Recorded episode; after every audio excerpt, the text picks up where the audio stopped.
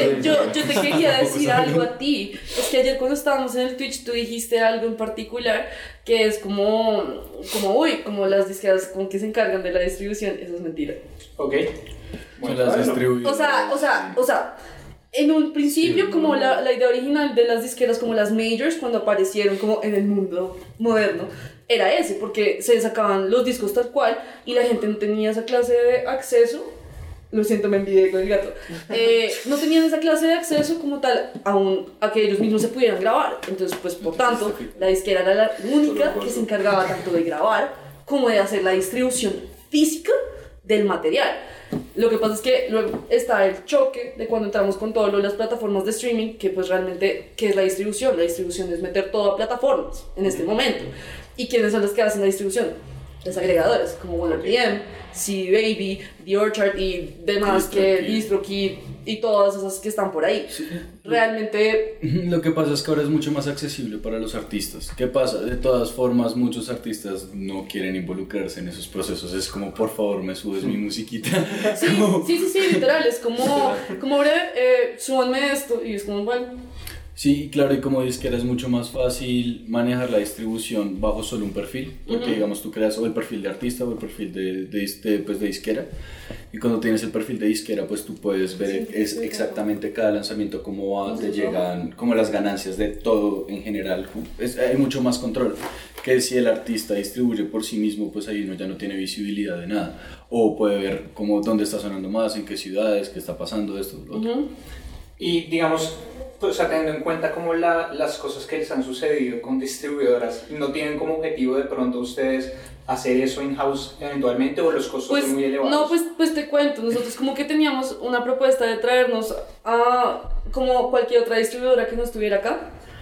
Porque igual como que dijimos, no, estamos mamados. Ciudad ausente. Como que mierda, e incluso eso fue antes de que nos salieran todos los chicharrones. O sea, como que por si en ese momento ya estábamos como, no, tenemos que hacer estos planes. Y nos pusimos a contactar. Fue chistoso que fueron como todos los pedos. Inmediatos, como uno tras otro. fue como, oh, oh, oh, Sí, oh. los últimos lanzamientos todos han sido. Y además, pues de hecho, todo empezó, pues o sea, siempre, yo creo que una gran idea que, que, que hay, pero que es difícil de lograr, es hacer los contactos con, eh, con las plataformas para poder distribuir directamente. Que digamos, yo siento que eso es un secreto muy bien guardado De las de agregadoras. las agregadoras, porque es gente que salía de las distribuidoras, de, de los sellos grandes y que ya sabían y tenían los contactos de la gente, así se empezaron a formar.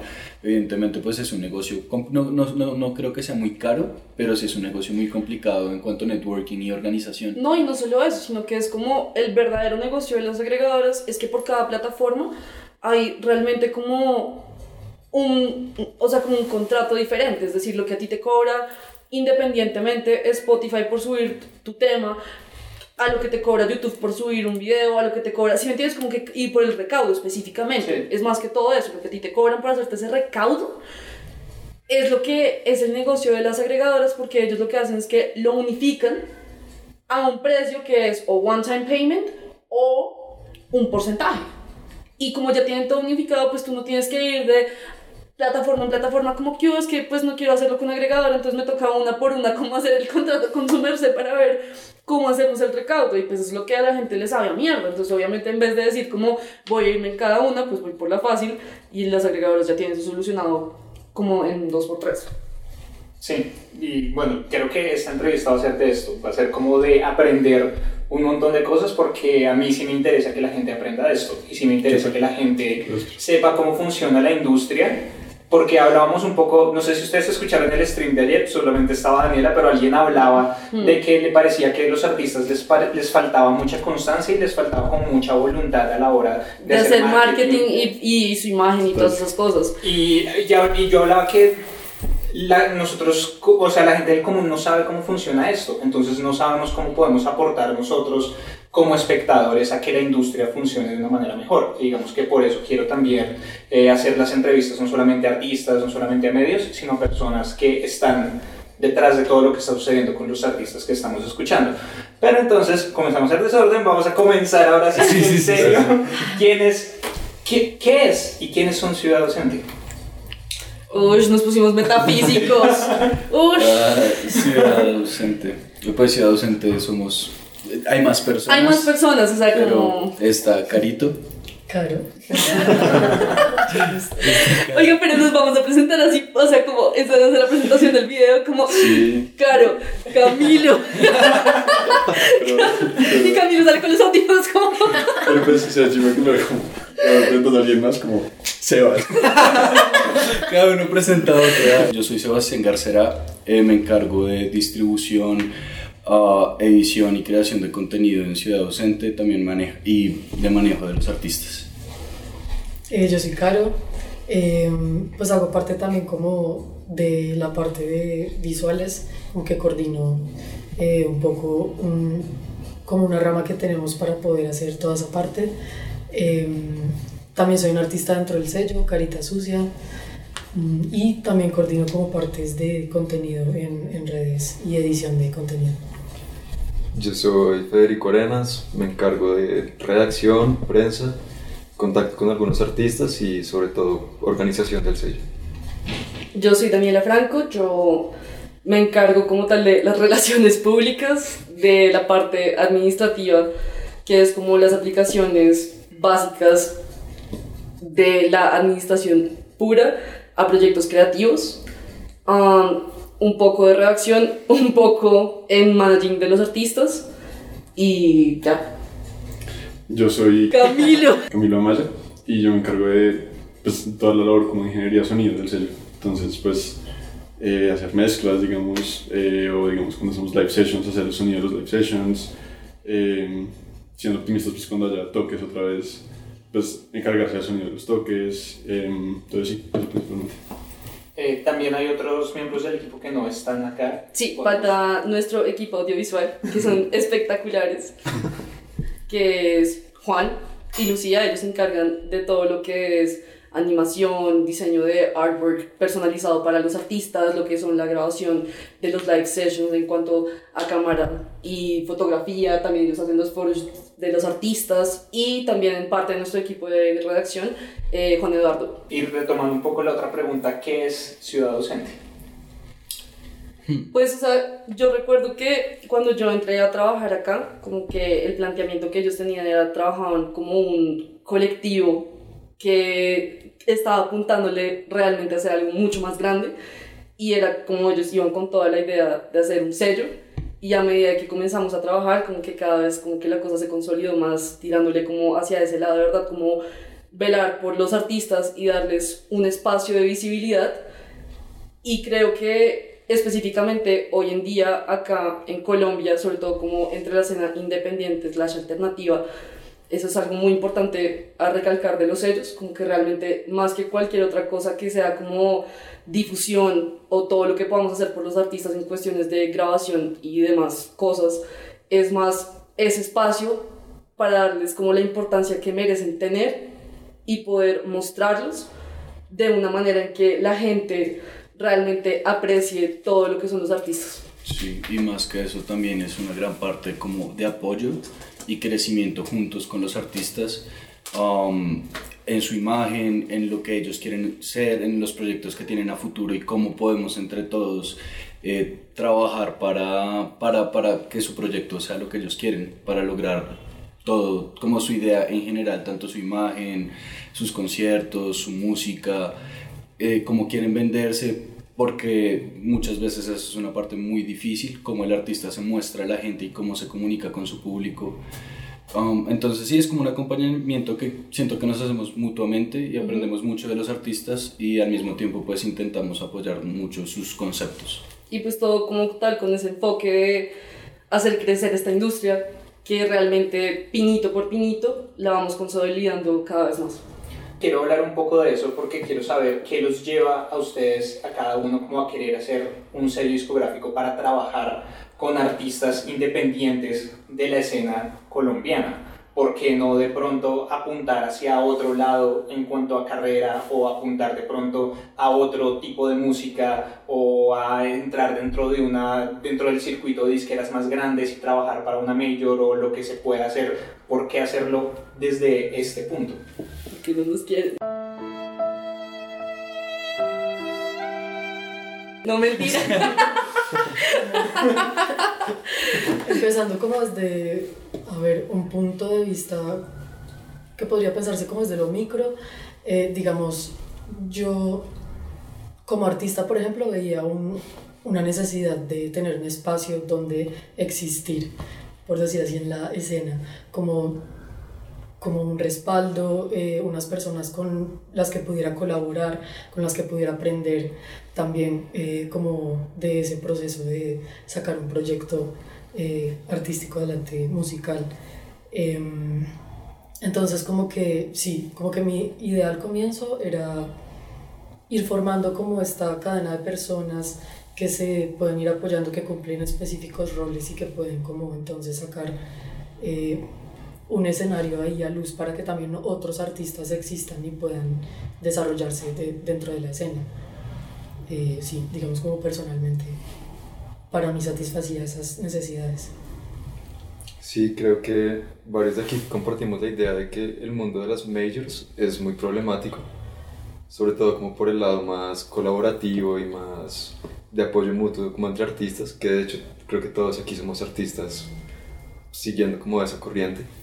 Y estos proyectos como que han mostrado realmente que el apoyo al, arte independiente es muy diferente como, y es muy bueno para todos. Mm, como que hay una gratificación además de pues consolidar lo que ya mencionamos, una escena. Digamos que todo, y más en Bogotá, todos muchos nichos si son nichos pequeños de gente que ya se conocen y que forman proyectos como este. Entonces, digamos, como artistas también pequeños, o sea, yo me considero un artista muy pequeño, estoy empezando hasta ahora en realidad, es como pues va a ser muy difícil conseguir un puesto y hacerme conocer en un nicho que ya está establecido.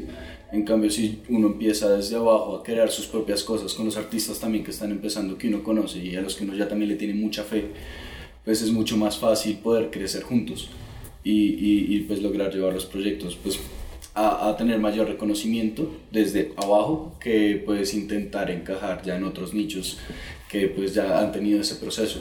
Siento que sí, lo, mejor es el proceso. Entiendo. Yo en lo personal, que esto es un carretazo que yo a ellos siempre se los hago escuchar todo el tiempo y que es como yo en mi visión súper romántica del talento de acá que es... Hashtag yo creo en la Hashtag yo creo en la pues, pues es un poco eso, que en realidad como que particularmente acá en Bogotá hay una variedad de artistas que no se puede comparar con muchos sitios. Y también no solo es como la variedad, sino el talento tan impresionante que hay. Y a lo que responde, pues desde mi concepción, como ese llamado de querer hacer un sello, es como darle un espacio a todo ese talento que hay y realmente cómo poder enfocarlo porque es hay una problemática que es hay talento pero para realmente como como artista como llegar a decir cómo voy a tener éxito no, no es solo hacer buena música y ser muy talentoso. Realmente se requieren muchas otras cosas como habilidades básicas de administración tener claro cuál es la imagen que vas a mostrarle a la gente que te ve. Eh, cuánto estás dispuesto a invertir en tu branding, como realmente sabes a quién te estás dirigiendo, como realmente qué es lo que estás haciendo con todo lo de tu música, ya tienes planeado tus lanzamientos, cómo es tu calendario de trabajo. Y eso es algo que es un poco difícil como de procesar en un principio cuando uno sale de academia hmm. y, y, uno solo le dice como no, que la música realmente es lo más importante y es como, pues sí, pero como artista una cosa es como músico y otra cosa es como artista. Lo mínimo que tú puedes tener es muy buena música. Además, no sé, hay algo, digamos, un poco como tomando la idea que decías que acá pues hay resto de talento y pues es cierto que en Bogotá hay una cantidad de bandas y una cantidad de artistas impresionantes. Pero como que uno puede comparar la escena musical, la escena musical Bogotá, como con la escena musical, digamos, de Argentina, de México, algo así, son escenas que están muchísimo más activas y que, al menos hablando en función de los artistas, son escenas que funcionan muchísimo más, o sea, son como más beneficiosas para los artistas. Acá los artistas tienen que luchársela muchísimo más. Mm. Y en parte es por esto, porque no, no, no tienen claro eh, toda la cantidad de trabajo que tiene, pues, pues que conlleva Sí, armar es, un proyecto sí, es como, musical. es como parte y parte, o sea, es como una cuestión pues también que valga la pena decirlo, o sea, como no podemos comparar como nuestra historia musical colombiana, nuestra música Claro. independiente comparado con Argentina y México, eso no se puede, pero definitivamente sí vale mucho la pena recalcar que la gente que está donde está en este momento, que los escuchan montones, es porque realmente se sentaron a hacer la tarea de decir como no es suficiente con hacer buena música. Realmente tengo que sentarme a trabajar, a organizarme, a decir como así es como voy a manejar mis lanzamientos, así es como yo me voy a mostrar a la gente, así es como quiero que este proyecto se mueva y al tener esas cosas como específicas, determinadas que, claro, con el paso del tiempo pues van a ir cambiando, pero el hecho de que uno se siente a pensar en eso ya hace que el artista esté en otro nivel que no sea simplemente como, no, pues yo hago música y ya, no, es realmente como tengo todo un plan de trabajo por el cual voy a lograr que mi música no solo como que sea una cosa que yo hago porque quiero que la gente me escuche, sino que realmente voy a hacer que este proyecto se mueva correctamente. Y por otro lado, yo siento que también va muy de la mano de la formalización de los trabajos que hay alrededor del trabajo artístico. Porque evidentemente eh, un músico o pues un artista tiene su labor o para lo que se educó fue para la creación musical, ¿sí? o la interpretación musical.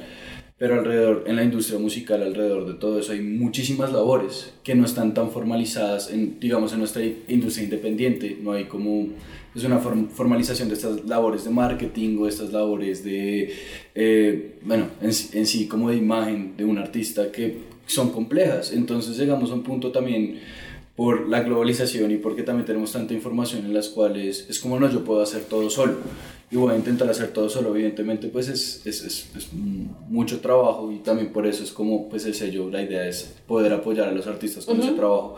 Y por otro lado, evidentemente también hay muchos artistas que... mm, ah, que no creen en este trabajo porque no es parte de, de lo que para lo que estudiaron, no, no, no es como su idea. Y una problemática más grande ahí es, es que, que no se busca como muchos artistas simplemente hacen su música y esperan ser escuchados o, o se sesgan mucho a la idea de breve, yo tengo todo esto, hice todo esto y ya tengo que ser escuchado. Pues eso es muy complicado cuando no hay un lugar a donde uno pueda llevar y mostrar las cosas y que la gente lo vaya a apoyar. Sí, nuestra sociedad en Colombia no, no hay mucho apoyo al artista, ni siquiera el consumo nacional, que es básico. El consumo nacional es básico para la buena economía de cualquier industria. Y nosotros no tenemos una buena economía de, de- consumo, de, pues en este caso artístico, porque en todo caso en Colombia no hay, buena, no hay consumo nacional. Y yo siento que lo más problemático de todo es, no, no, no solo como es la proyección que le muestran a los artistas, es como porque no se enfocan en que su artista cueste 450 mil dólares en otro país, que vale tanto la pena traer a alguien por tanto dinero, porque no vale la pena tanto mandar a alguien por, por otra cantidad exorbitante, o bandas y- que no son tan viejas. Y de hecho, pues, o sea, hoy, hoy no sucede a tal medida y pues con tanta luca, pero pues hay una cantidad de artistas de acá que se pillaron que acá pues por acá no es, o sea, y que se van y tienen giras en Europa de tres meses. Hay una gran Y banda la que se llama parce. Sí. Ustedes están en Sí, Europa, sí. parce. Increíble. Sí, o sea, artistas que ya se pillaron que acá pues, nos da vuelta. Sí. O que se van para México también, porque México se pillaron que pues, es, no, no es más breve y no es que sea Claro breve, que, pero pues, claro que fue la jugada más que hizo este man, que fue la jugada que hizo Emilia en su debido momento que estaba con este Juan Pablo man, Vega, Juan este Pablo man. Vega, re- o sea, es todo un sinfín de gente que va a México y se dan O cuenta. sea, es una pregunta re chistosa, es como, ¿por qué artistas colombianos pues, pegan más en México que en Colombia? O sea, Porque acá no tenemos la cultura de La cultura escuchar o de escucha. Sí, y pues que evidentemente es muy difícil implantarle a la gente como parce. Si usted empieza a escuchar música, o sea, dele la oportunidad, primero que todo. Sí, la gente ya se sesgó, o sea, digamos que una gran, la, la gran mayoría de la gente en Bogotá está muy sesgada a ciertos géneros musicales o a lo que escuchan, ¿sí? o lo- a lo que los ponen a escuchar. La gente no, no le interesa buscar otras experiencias a las que ya conoce, Eh, porque pues frente a toda la música también es una experiencia. Y también pasa eso, toca digamos que una gran parte o algo que puede generar un muy buen cambio es qué experiencia se le brinda al público que comparta esta música o que comparta este como pues, parce, la- el apoyo a este tipo de cosas. Claro, y, y de nuevo, volviendo, como retornando a la misma situación del branding, es como si evidentemente tú, a ti te gusta The 1975 y te pagas una boleta para ir a ver The 1975 en el FEP, acá lo más probable es que haya una banda y la hay, es, lo más probable es que te guste Piel Camaleón. Entonces es como, ¿por qué razón no escucharlo? Porque realmente vale la pena, porque son artistas que son increíbles y pues es como para cada proyecto que presentan en el web que dicen como, wow, increíble porque es una banda de afuera. Acá hay proyectos No, no, que sí, son es- es iguales chistoso. y muy buenos. Es chistoso que Como siempre la mentalidad, como cuando uno habla con gente que, o sea, como que dicen, como no, es que yo no voy a ver a Piel Camaleón y porque los puedo ver después. Como los puedo en cualquier otro momento en Bogotá, es como, pero pues nunca van, ¿no? O sea, nadie nunca va, o sea, como que la gente que dice, como no va a ver las bandas nacionales del FED, porque los puedo ver en cualquier momento, pero pues en realidad no sucede. No, y que es otro, es otro performance, es otra plataforma también, como otro, otro lugar donde se pueden ver. Y también ahí hay otra problemática, como si uno pilla esas bandas gigantes del FEP que vienen, o Sam Smith. Evidentemente es un show, es un performance increíble, las luces, los videos. Parce, eso cuesta mucha luca. Y no es luca que paga el FEP como tal, eso es luca que paga el artista para su performance. Parce, es muy difícil que un artista acá tenga las lucas o vaya a ganar lo suficiente para poder pagar un mejor performance, para poder hacer, armarse un show. Y eso es algo que yo sí he pillado, yo no, no he tenido la oportunidad de ver a Pielka, pero sí he pillado que a lo bien ellos le meten mucho, mucho la ficha a su performance. No, son muy buenos, o sea, todo, desde la puesta en escena, las pintas y, y todo lo que hacen, como desde los flyers hasta también como, no sé si ustedes vieron el lanzamiento del disco, que fue muy bonito todo lo que hicieron, se mandaron a maquillar, o sea, como pensaron en absolutamente todo eso y pienso como... Esto es un proyecto que realmente le puede gustar a la gente y en general eso es lo que yo siento con muchos de los proyectos de acá, que es como ¿Te gustan todas esas bandas que son alternas? Pues adivina qué, hay bandas igual de buenas acá.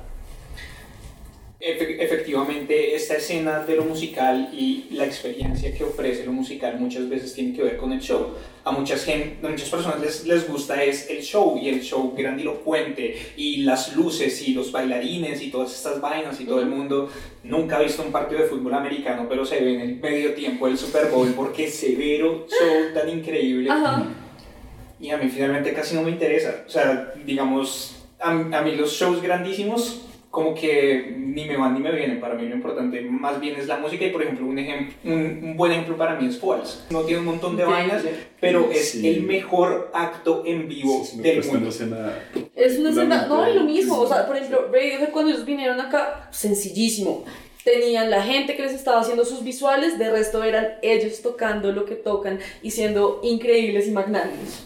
Y no, y es de acuerdo, o sea, yo estoy de acuerdo con eso, o sea, como que siento que realmente no es que cada, todas las bandas entonces ahora tienen que hacer mega shows con bailarines y, o sea, como persona.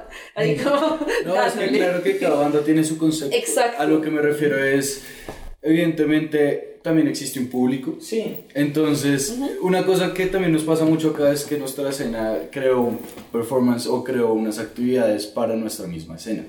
Como quienes van a los toques, los mismos músicos, los mismos amigos de los músicos.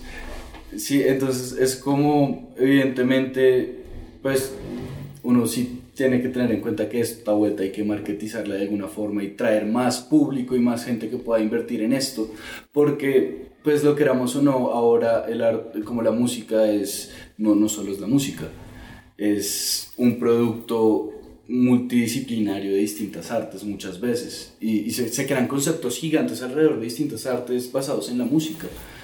Entonces son, son vainas que, no sé, como que lamentablemente y también por la situación que, que, vivimos, todos necesitamos muchos estímulos. Y entre mejor y más loca sea la experiencia, pues eh, como más eufórico uno se sienta, que uno puede sentirse eufórico a través de la música o a través de lo que veo, la combinación de las cosas, lo que siente el resto de la gente, la emoción de ver una banda que uno quiso ver toda la vida y tuvo la oportunidad después de 20 años.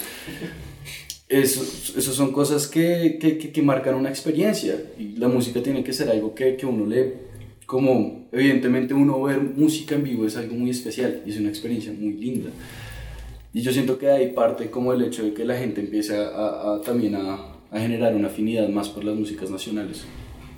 Algo que estaba pensando era que así Fouls tuviera un show muy sencillo o así Radiohead hubiera puesto unos visuales y pues se dedicaran a tocar su música o así yo decida hacer un show en un teatro cerrado con una luz amarilla y yo sentada en el centro tocando una guitarra con nada más, todo eso es una puesta en escena, ¿sí? Y como que también es que hay muchas cosas cuando uno de músico, por ejemplo, eh, empieza a aprender cosas en su carrera. Primero, pues como desde experiencia personal, fue darme cuenta de que aprender música era algo muy diferente a lo que me había imaginado. Después fue como, bueno, no solo está que aprender música es algo tan distinto eh, y que requiere también como de tantas habilidades diferentes, sino como ahora toca pensarse como un proyecto que va a existir en el mundo y que va a tener que pensarse también para ganarse la vida, si eso es lo que uno quiere hacer. Mm, y todo eso tiene unos distintos eh, lugares en donde se puede trabajar, como distintos espacios en donde se desarrolla. Entonces, uno de esos es el escenario, son los shows en, en vivo. Y yo siento que también como que hace mucha falta seguir educando a los artistas y pues en este caso a los músicos eh, como de ese tipo de cosas y decir como mire, así usted eh, no, no quiere hacer un show lleno de luces y de cosas volando por ahí, eh, el escenario es un lugar de significación en donde todo lo que usted ponga va a decir algo. Entonces también es como, mire, también existe un lenguaje visual, no solo un lenguaje que se escucha y que también usted tiene que como que dominar en cierta medida.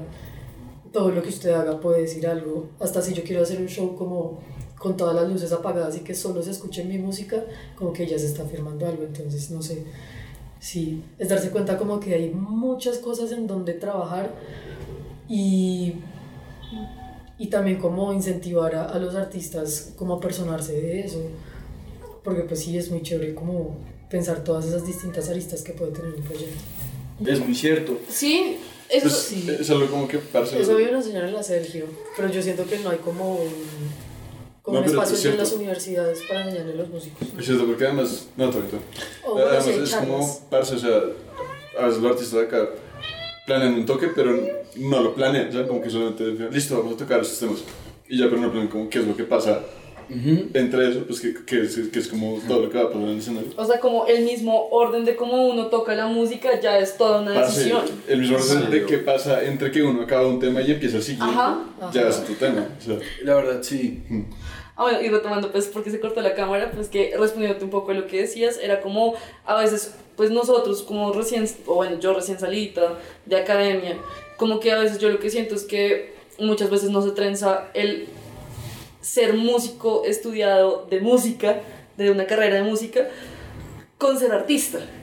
Y eso es algo que con lo que yo me fui a topar después de que me gradué, lo cual realmente como que yo decía como wow, como que se supone que me gradué de una, de una carrera de interpretación, como listo, sé hacer esto, sé cantar, me gradué de canto jazz, no sé qué, pero realmente eso que dice de mí como artista, como realmente qué es lo que yo desarrollo como proyecto y qué es lo que quiero proyectarle a las personas. Claro, como que todo es mucho más técnico, pero no se basa en una formación artística creativa tanto. Exacto.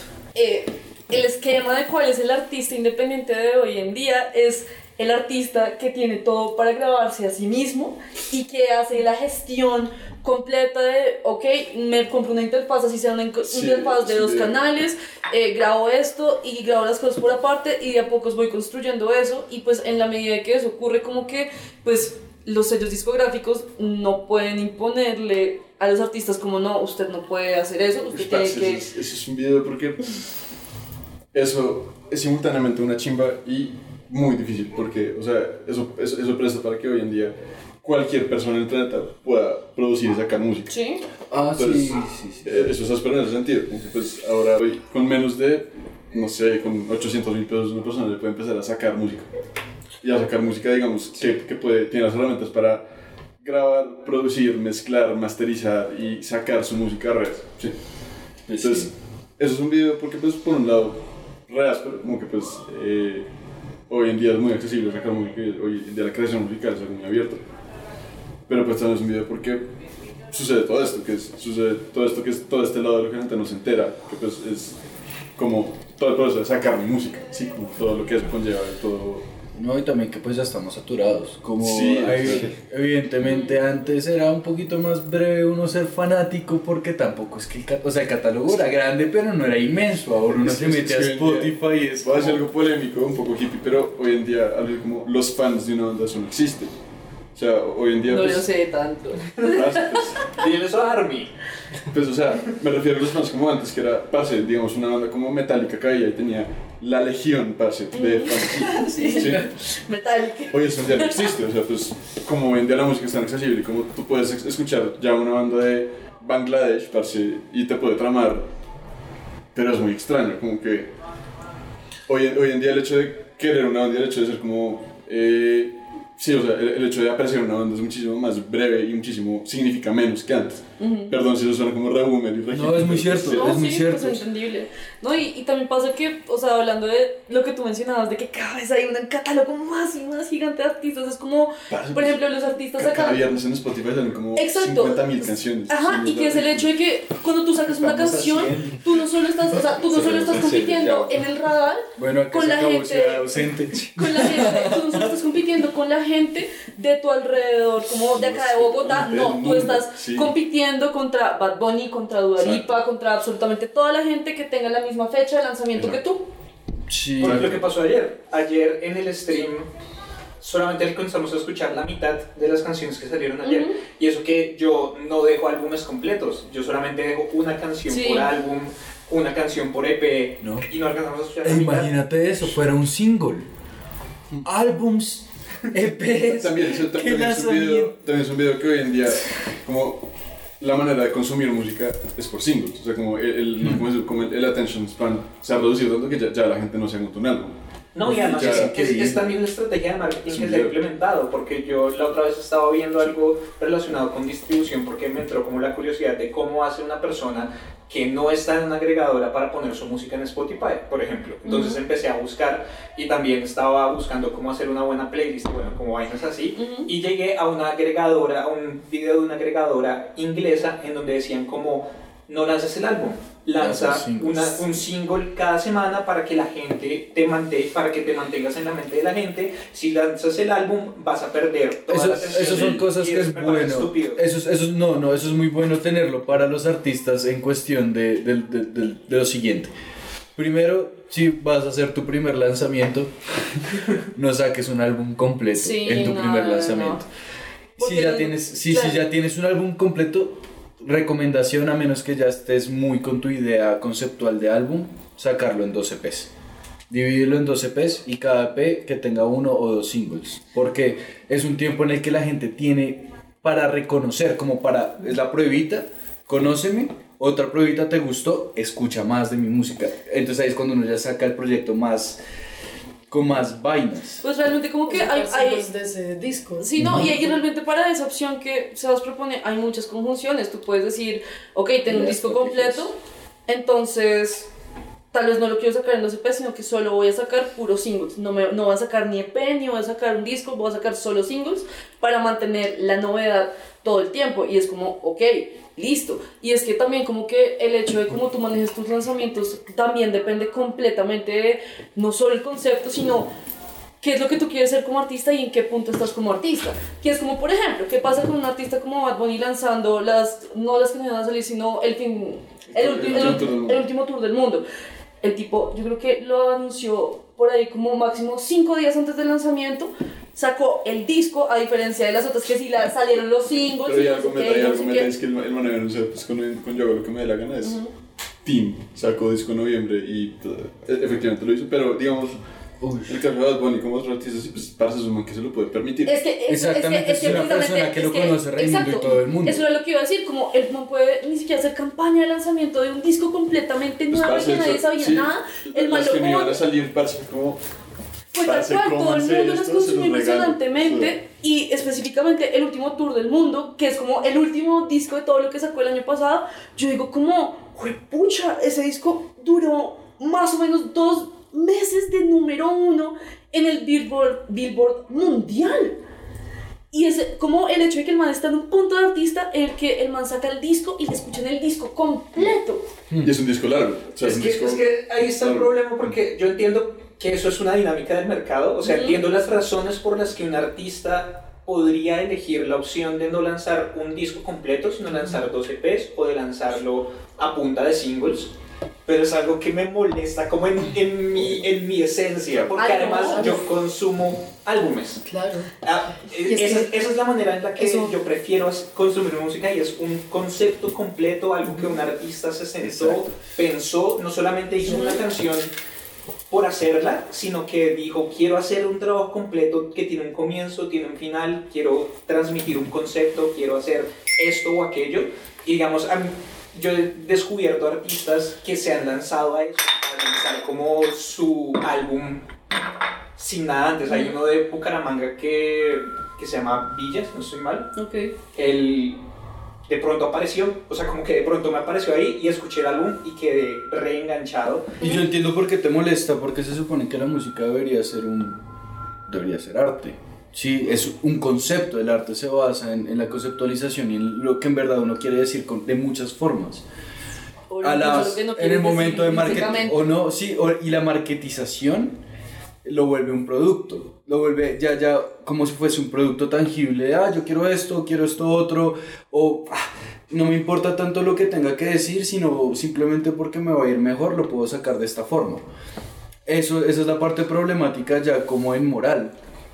Claro, o sea, como, como músico mismo, como que eso siempre para uno es polémico, como uno compone todo un algo en conjunto y el tener como después que, no quiero decir la palabra quebrar, pero sí como separar como toda esa idea conjunta por tener que cumplir un estándar de marketing porque es lo que se está haciendo ahora, claro, como músico duele bastante pensar eso, pero algo que también como que yo analizo mucho es como todo lo que es como la reinterpretación, que es decir, como, listo, tienes un disco que quieres sacar y vas a sacar los singles primero sin el concepto del disco y lo sacaste. Y la gente lo concibe de cierta manera y luego cuando entra el disco completo con todo lo que tú ya habías sacado antes, hay una reinterpretación de cómo tú veías esos temas, que también es algo que es muy interesante, como todos estos músicos que sacan sus singles y luego cuando uno escucha el disco, escucha cómo Todo o sea, al acabarse un tema, pasa inmediatamente al otro con una transición Y es bellísima y es una reinterpretación de lo que uno escucha que uno dice como increíble. Pero es que siento que ahí también hay un problema y es que creo que hay que encontrar un equilibrio, o sea, creo que hay, Mm. hay, hay que encontrar un modelo porque es, en especial por la pandemia creo que muchas bandas que iban a sacar sus álbumes se vieron obligadas, o sea, como por pura obligación de que no podían seguir produciendo o cualquier cosa, de lanzar como casi todos sus discos en singles. Entonces le pasó a Red Son Cold. Ahorita el nuevo Coyote ha sacado como nueve canciones en donde uno ya dice como, bueno, pero ¿qué más va a quedar del álbum? Ujú. Lucio Fiuye también ha sacado nueve canciones de un álbum que pueden ser 15, pueden ser más, pero le ha tocado sacar un montón de vainas. Ujú. Y creo que así como efectivamente los artistas mantienen la atención de la gente y la gente dice como, listo, sale un nuevo single, sale un nuevo single, al momento en el que sale el álbum completo ya la gente no le interesa escuchar el álbum completo y no está la reinterpretación del álbum como tal. Claro, es- no, esa posibilidad siempre No, existe. de todas formas es un tema de planeación. Si tú- o sea, yo tengo esta obra, este álbum, y digo, no quiero sacar nueve temas en singles. Evidentemente sacar uno o dos singles no está mal, siempre es bueno para dar un teaser del álbum, pero es como no me quiero tirar este concepto que tengo. Así sea, como el primer lanzamiento, hablemos de un artista que no sea grande, un artista que apenas va a salir. Tengo todo este trabajo que en verdad como que significa mucho para mí como artista. No lo saques todavía. Hazte dos temas, hazte un, como conceptualiza algo como single, conceptualiza algo como dos singles, hazte un EP antes y guarda tu álbum para el momento en el que, o sea, y eso es algo que yo no lo digo desde el punto de mercado para vender, sino es un punto de, parce, su merced le metió tanto trabajo y como pues tanto espíritu a, a este álbum y a este y a este y a, como a, esta- a este gran formato de música para simplemente sacarlo cuando su merced todavía no tiene o sea un, un fanbase así sea de 100 personas de 100 personas que lo vayan a escuchar a mí me parece eso muy como muy triste, porque tengo, digamos, eso lo hablo ya desde un nivel personal, porque tengo amigos que tienen música demasiado, demasiado buena, demasiado interesante, y tienen ya el álbum y tienen todo, todo, todo, todos los corotos listos. Y es como trabajemos un poquito antes de sacar esto porque yo en verdad quiero que más gente pueda llegar a escuchar esto y apreciarlo desde entendiendo tú quién eres como artista o entendiendo como el proceso que esto lleva, no como wow, encontré un álbum en Spotify, uy, ¿qué es esto? Uf, ok, interesante, no, sino ya wow, este man ya va a sacar algo más grande, como ya escuché dos temas de Eso que acabas de decir es un video como eso de estar en Spotify y decir encontré un álbum interesante. Eso es rarísimo que pase. Sí, Sí. es difícil. Porque además, o sea, precisamente por eso, porque uno ahora consume sencillos.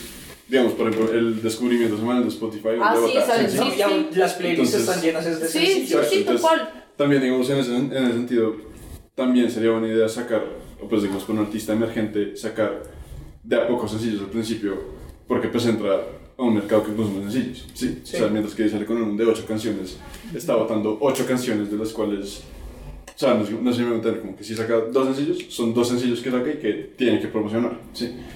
Pero con 8 temas, pues es cuatro veces más trabajo, sí, pues eh, es, es muchísimo más, muchísimo más difícil que, que pueda, pues, Sí, no, o sea, su música. Es que es como pelear contra la corriente, Exacto. sí, porque como que las cosas están funcionando de una manera y que es como vas a tener más visibilidad si eh, sacas estos sencillos, porque la misma plataforma funciona de esta manera y porque la gente se está comportando de esta manera, pero también está esta otra responsabilidad eh, que uno lo puede asumir así también.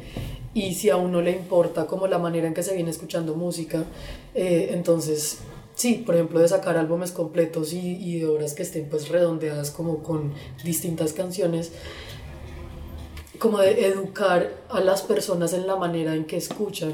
Entonces, uno como artista también tiene que pensar, listo, si quiero eh, tomar esa posición, eh, también tengo que entender que el nicho entonces al que le estoy apuntando con este lanzamiento que va a ser un álbum por ejemplo va a ser pues más reducido de personas que sí les interesa eh, escuchar ese, ese tipo de trabajos. Yo creo que lo que uno puede hacer en ese caso es como encontrar un, equilibrio, ¿sí? Como, digamos, esa, esta opción de sacar otras cosas antes para llamar la atención puede funcionar, me parece que es áspero, sí. Pero lo que uno también puede hacer es sacar su álbum, sacar su otro álbum, no les pararon bolas y en algún momento pegó y ya la gente le está escuchando los otros primeros álbumes también. Como que depende de en cuánto tiempo uno planea ser visto, por ejemplo, como que todo. No, y, y pues también creo que, o sea, está la otra cara de la moneda que es como uno también puede hacer toda esa planeación y meterle todo el perrenque a hacer eso, pero al mismo tiempo como que, pues, listo, el artista puede decir, yo quiero que, o sea, la manera en que yo, con, o sea, consigo que mi música de, este, de esto que estoy haciendo sea escuchada es de esta manera. Y eso no quiere decir que entonces porque el artista quiere que lo escuchen de esa manera, la gente lo tiene que escuchar específica de esa manera. Sí. Y lo digo en un sentido como no solo como hablando como que, no, que el artista como que no sea caprichoso porque no me refiero a eso, sino me refiero como la escucha en sí es algo que no, o sea, como que está atada no a una sola cosa y sobre todo cuando hablamos de la música, la escucha particularmente tiene una cuestión de reinterpretación que incluso como que si el artista dice para, como para mí esto que dice es esto.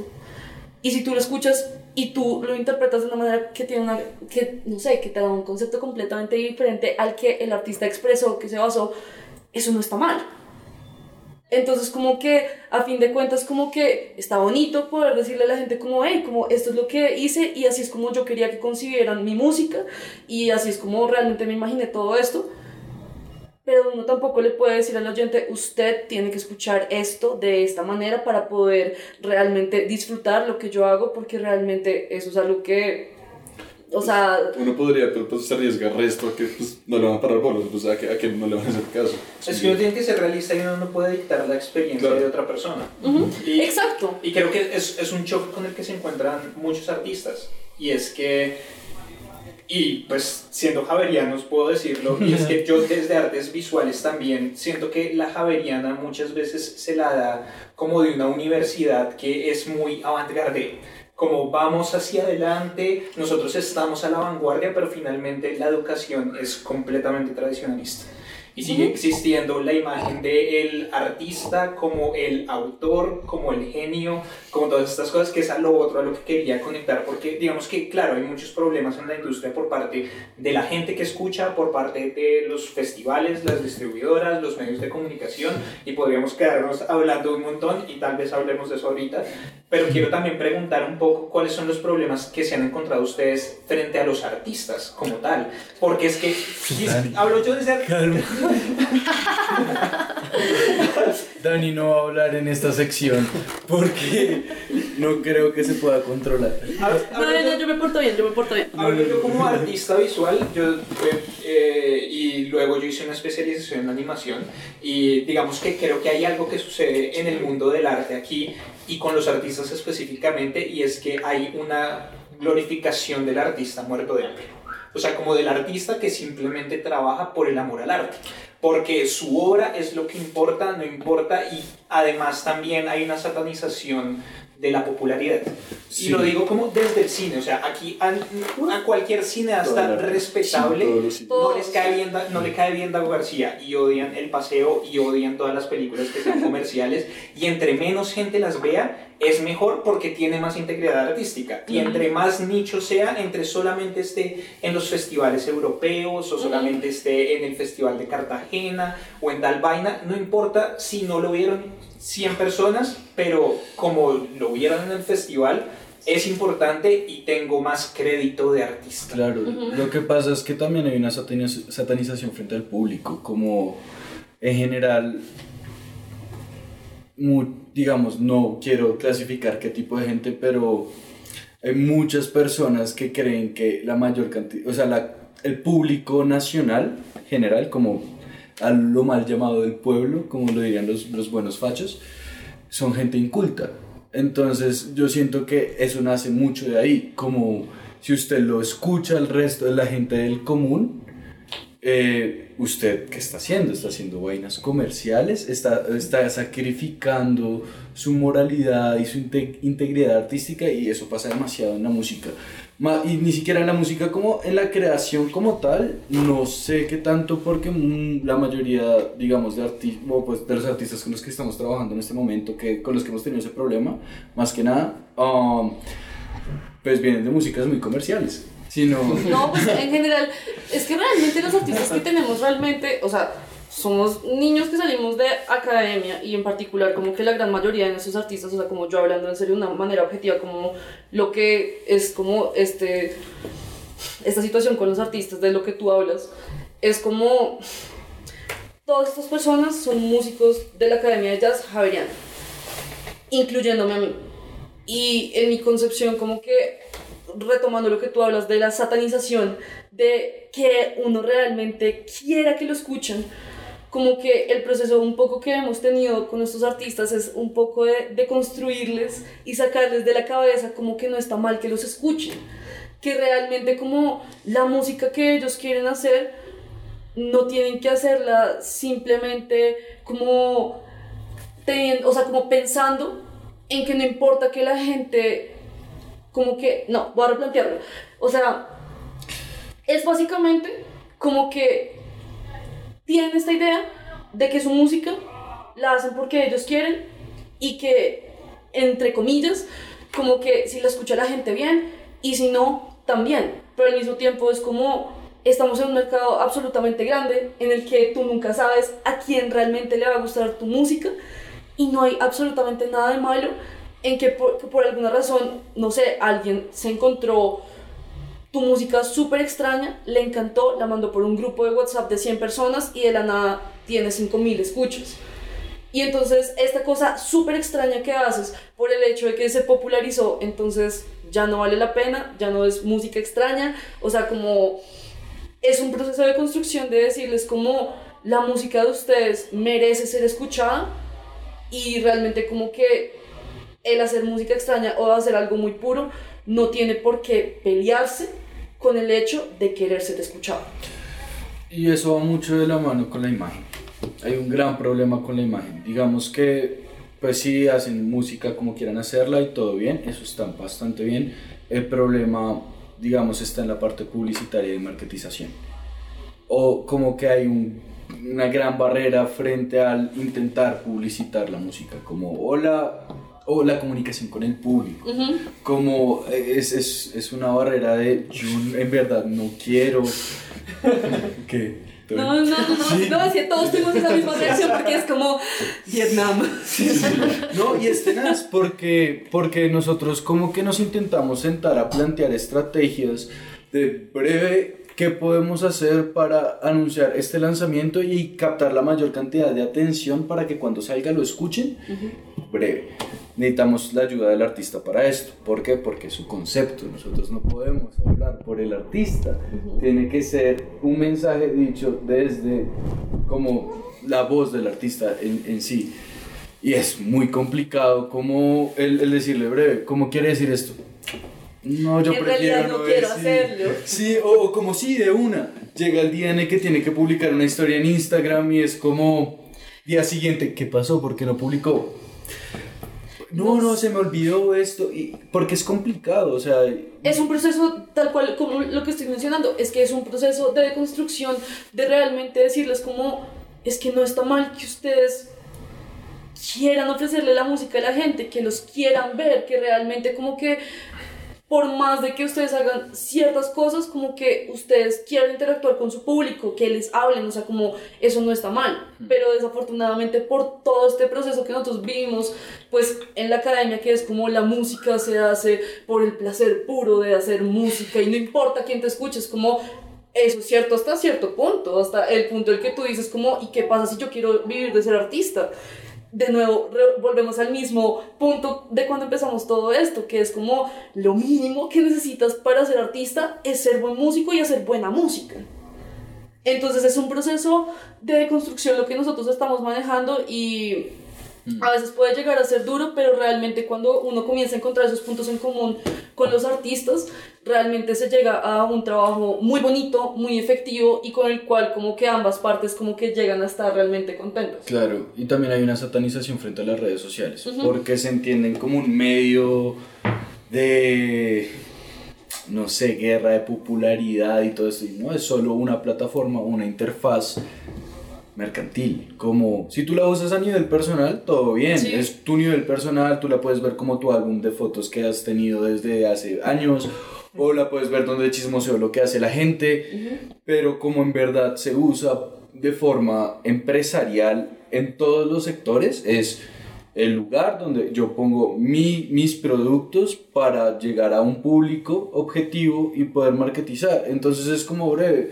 Si usted quiere ver su Instagram como una guerra de popularidad con más gente o que tanta gente me pone atención, todo bien. Si usted quiere verlo como un espacio donde puede seguir su concepto artístico, que sería la mejor idea, lo puede ver también como, breve, acá es un lugar donde yo puedo sin joder marketizar lo que estoy haciendo en este momento, porque sea arte o no, o a que alguien más marketice lo que yo estoy haciendo, porque no necesariamente tiene que ser uno como artista, que en realidad en preferencia no, porque no es el trabajo del artista marketizarse, como tener que estar vendiendo así como, hola, por favor, no, la idea es que, que, que, que alguien ayude al artista a marketizarse porque él estudió otras vueltas, él está haciendo otras vainas en, su- en, en, en su vida, o ella están haciendo otras vainas en su vida, entonces es como el artista sataniza mucho estos medios que en realidad sirven es para hacer un showcase de las cosas y poder conseguir más público que le lleve, que, que, que, que ese público de Instagram o de Facebook o de lo que sea,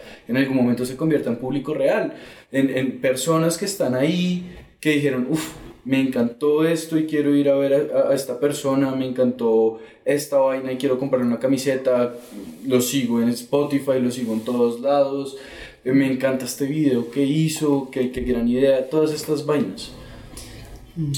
La cosa es que sí, pues uno diría como el trabajo del artista es hacer su arte y ojalá se quedara en eso, pero también como venimos diciendo, pues no es No solo eso. como por la realidad en la que estamos, pues no es eso, y ya, sí, como ahí entra uno como artista a tener que responsabilizarse de como por esos papeles de venderse eh, o también mirar cómo satisface esa parte en, en, su proyecto, no sé, para eso están los community managers eh, o uno decir, listo, voy a ponerme las pilas y voy a ver cómo es que se maneja esta herramienta, porque también el miedo que uno tiene con Instagram es como, de hecho, a mí me pasa, se me hace muy fácil como darle consejos a mis amigos artistas de qué publicar y qué contenido poner, pero digamos a la hora de yo poner algo en carita sucia, soy como, ah, porque claro, uno está como, esta vaina está hablando por mí y lo que yo diga, entonces también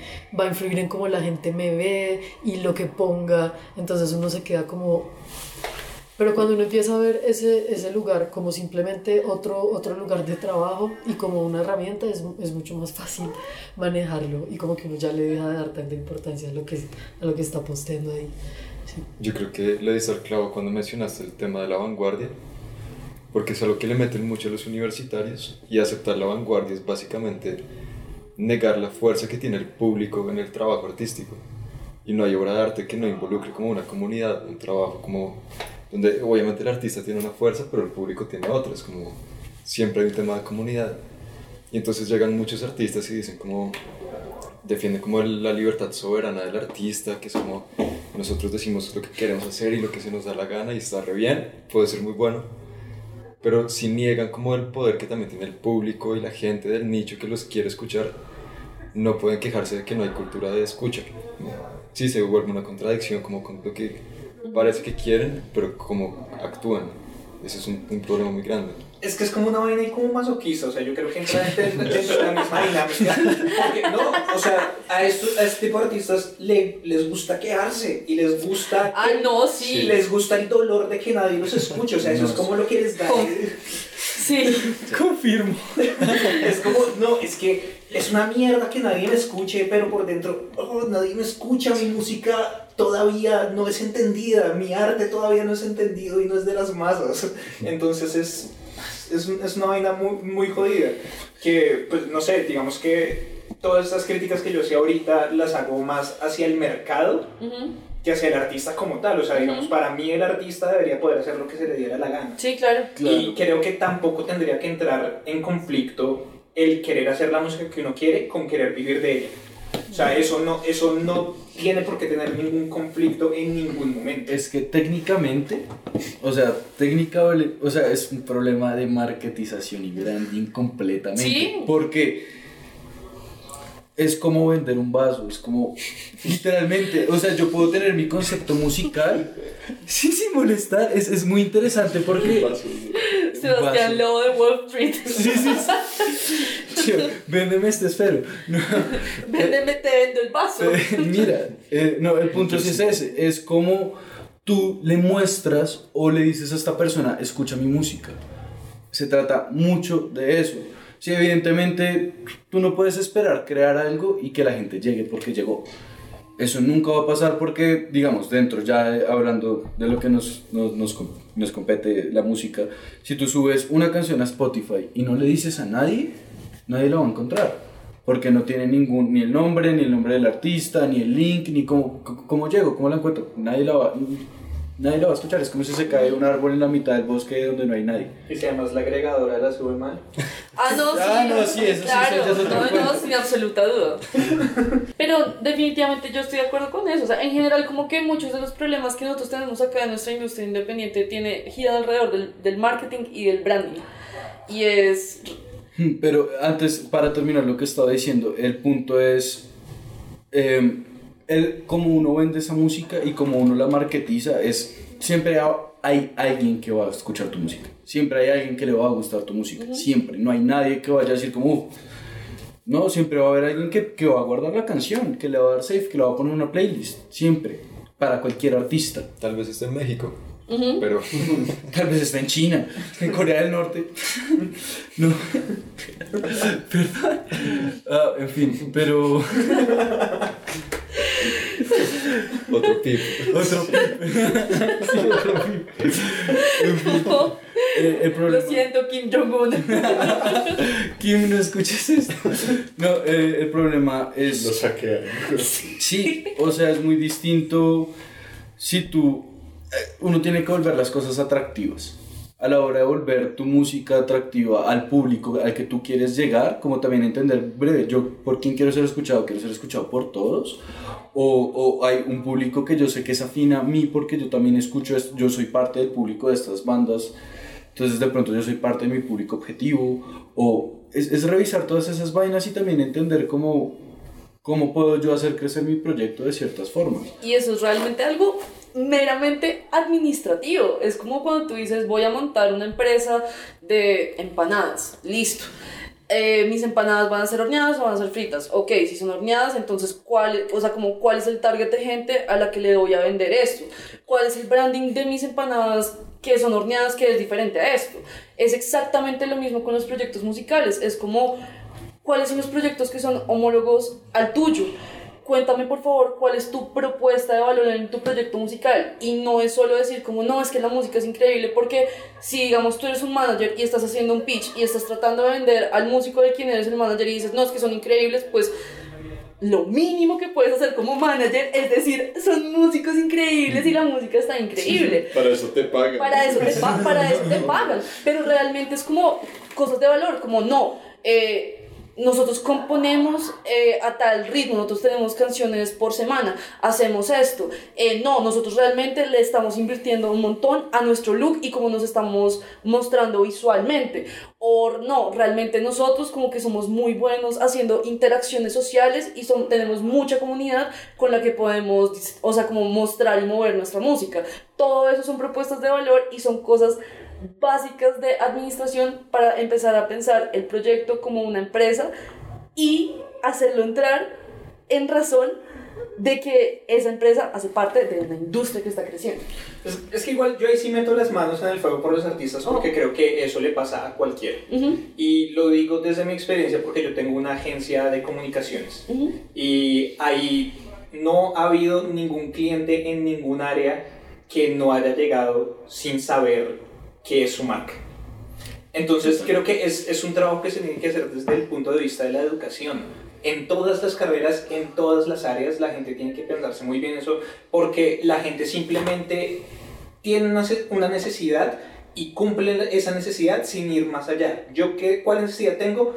Vender empanadas. Entonces, vendo empanadas y le, le pido al de al lado que me haga cualquier loguito y entonces sale una empanadita con manos y 20 años después me doy cuenta de que la empanadita con manos es una porquería y que toda mi identidad es una mierda y que realmente nunca tuve nada, nada claro en cómo hacer mis empanadas y en cómo comercializar mis empanadas y le pasa a todo el mundo. Y todo el mundo simplemente quiere como que su trabajo sea escuchado, sea visto o sea comercializado su producto de alguna manera, pero nunca se sientan a pensar en todo claro, lo que hay detrás. Y eso es algo que hace parte de esta deconstrucción, pues que hablamos con los artistas, que obviamente es muy duro salir de una academia en la que uno básicamente lo hacen concentrarse es casi que 100% en cuestiones meramente musicales, de teoría, de composición, de todo, en las empanadas. Que a uno lo hacen concentrarse meramente en eso y luego, ahorita podemos ir, eh, y luego salir al mundo y decir como, como, hijo de pucha, como, como, ok, como no, pues yo ya hice la música, ya, ya estoy hecho, y es como, no. Y de hecho esto era algo que Toño, Juan Antonio Carulla y yo hablábamos que era como, queremos hacer un reporte de acá, de las universidades de acá, como realmente, ¿qué universidades dan clases de music business? ¿Y, y por qué no es una cosa obligatoria para la gente que estudia estas carreras? Y, o sea, porque es que es básico que si tú te gradúas de, una, de cualquier carrera, como tú lo dices, tú necesitas tener esos conceptos básicos de, para poder manejar los proyectos que quieras sacar. Sí, me que la respuesta es pues ninguna universidad clase Exacto, exacto. Eso es lo que hablamos con Juan Antonio y él realmente, pues, o sea, como que tiene su concepto porque él se salió de la Javariana, él entró con nosotros y él se dedicó pues a hacer como todas estas cosas de music business de el SAE y el man dijo como esto no tiene nada que ver con todo lo que me estaban planteando cuando estaba en la Javeriana. Y es como dicho y hecho. Cuando yo me metí en ese mundo, yo me sentía tonta porque no entendía nada. Yo decía, ¿por qué no sé nada de estas cosas? O sea, y, y son cosas que no es como que uno dice como, ay, Normi, como la puedo dejar de lado. No, son cosas que realmente son fundamentales y que si uno no entiende, pues breve, pues mira a ver cómo quién te escucha. Sí, a mí como que en mi universidad, en el único espacio que recibí como información, así como del mundo real y de ser artista en el mundo real, fue con una clase que dictó una mujer que se llama Natalia Silva Ramón, actriz. Y como que fue también más que toda iniciativa de ella, como meter ahí esa clase en donde nos enseñaba, no sé, a participar en una convocatoria de IDARTES, por ejemplo, que nos llevó a la media torta y nos dijo como vea, aquí si usted tiene una banda con una trayectoria de tantos años puede solicitar ensayos eh, en este lugar gratis para pillar grandes formatos. O como pille, si ustedes son músicos tienen que aprender a hacer su rider técnico, nos puso a hacer el rider técnico, stage plot, todas esas cosas. Y eso es fundamental y como que debería ser una materia que uno ve en, en las universidades, parte de la formación básica de los músicos. Y de los artistas, pues me imagino que en artes visuales también hay toda una maquinaria y toda una manera de... Sí, no, en artes, en artes pasa básicamente lo mismo. en artes uno sale sin saber cómo vender un dibujo en una servilleta, ni en cuándo vender un dibujo en una servilleta, mucho menos una obra, mucho menos un cuadro, nada. Uno sale y es, ¿y ahora qué voy a hacer con mi vida? sé hacer un montón de vainas, no sé cómo entro ni siquiera dentro del mercado laboral, porque además en artes visuales no hay prácticas. No, es que es muy jodido. Es que, digamos, hay, hay carreras que yo digo que son muy chéveres, pero no, es como opinión impopular. Como música. No, no, no. Comunicación. Parce, la gente de comunicación aprende Ah, no, de son todo. increíbles. Y ellos saben, salen y pueden parce, ser community managers, pueden hacer documentales, películas, o pueden ser, eh, ¿cómo es que se llama? Directores de arte, o sea, hay tantas variantes y es como, pues, parce, a uno, a cualquier, como educación básica que todas las carreras deberían tener es en verdad cómo funciona su mercado. Ujú. Sí, li- o sea, completamente, no solo, no solo como todas estas cosas que ya mencionó Caro, sino también cuánto cobrar eh, por una grabación o cuánto cobrar por, o sea, cuánto cuesta normalmente un espacio o cómo conseguirlo. O sea, eso, eso son muchas vainas, cómo no dejarse robar por otra ¿Cómo gente. cobro mi trabajo? Ajá. Como cobro mi trabajo y que no sea como me tiembla la mano de tener que decir cómo yo cobro esto. Porque además, uy, no sé, digamos, al, al menos como lado de ingeniería de sonido es, es un video porque es, es un círculo vicioso, porque pues primero uno pasa esto exactamente que nunca le dice, dicen pues como cómo sobrevivir con el trabajo, digamos como cómo cobrar. Yo, yo jamás en la Javeriana he tenido conversaciones con un profesor ¿no? de cómo cobrar, así como cómo cobrar por una grabación o por una mezcla. Entonces, como quien ya entra empieza a cobrar bajito. Y cuando uno empieza a cobrar pues más alto, pues... Eh, como que uno aprendiendo a cobrar eh, por su propio, como por su propio medio, em, pasa un poco lo que estamos hablando como al principio de la entrevista, que los músicos de acá pues no están organizados y están acostumbrados a pagar bajito, no sé si me van a entender. Y pues es todo ese círculo que, de vainas que se amarran y, y que... Tumban una cosa y, y tumban Exacto. todo. Exacto. Sí, que no, o sea, el no pagarle bien a los músicos es que los músicos no puedan pagarle bien al ingeniero y que el ingeniero no pueda pagarse buenos equipos o que Exacto. no... Y no, es que todo está mal, todo está mal. Sí, que entonces eh, los, los, la gente que gestiona los eventos no tiene luca para poder poner buen sonido, digamos, entonces el show no es tan La bueno. pandemia, buena fuente de sustento de una banda podía ser armar toques. Y pues la luca que generan de los toques.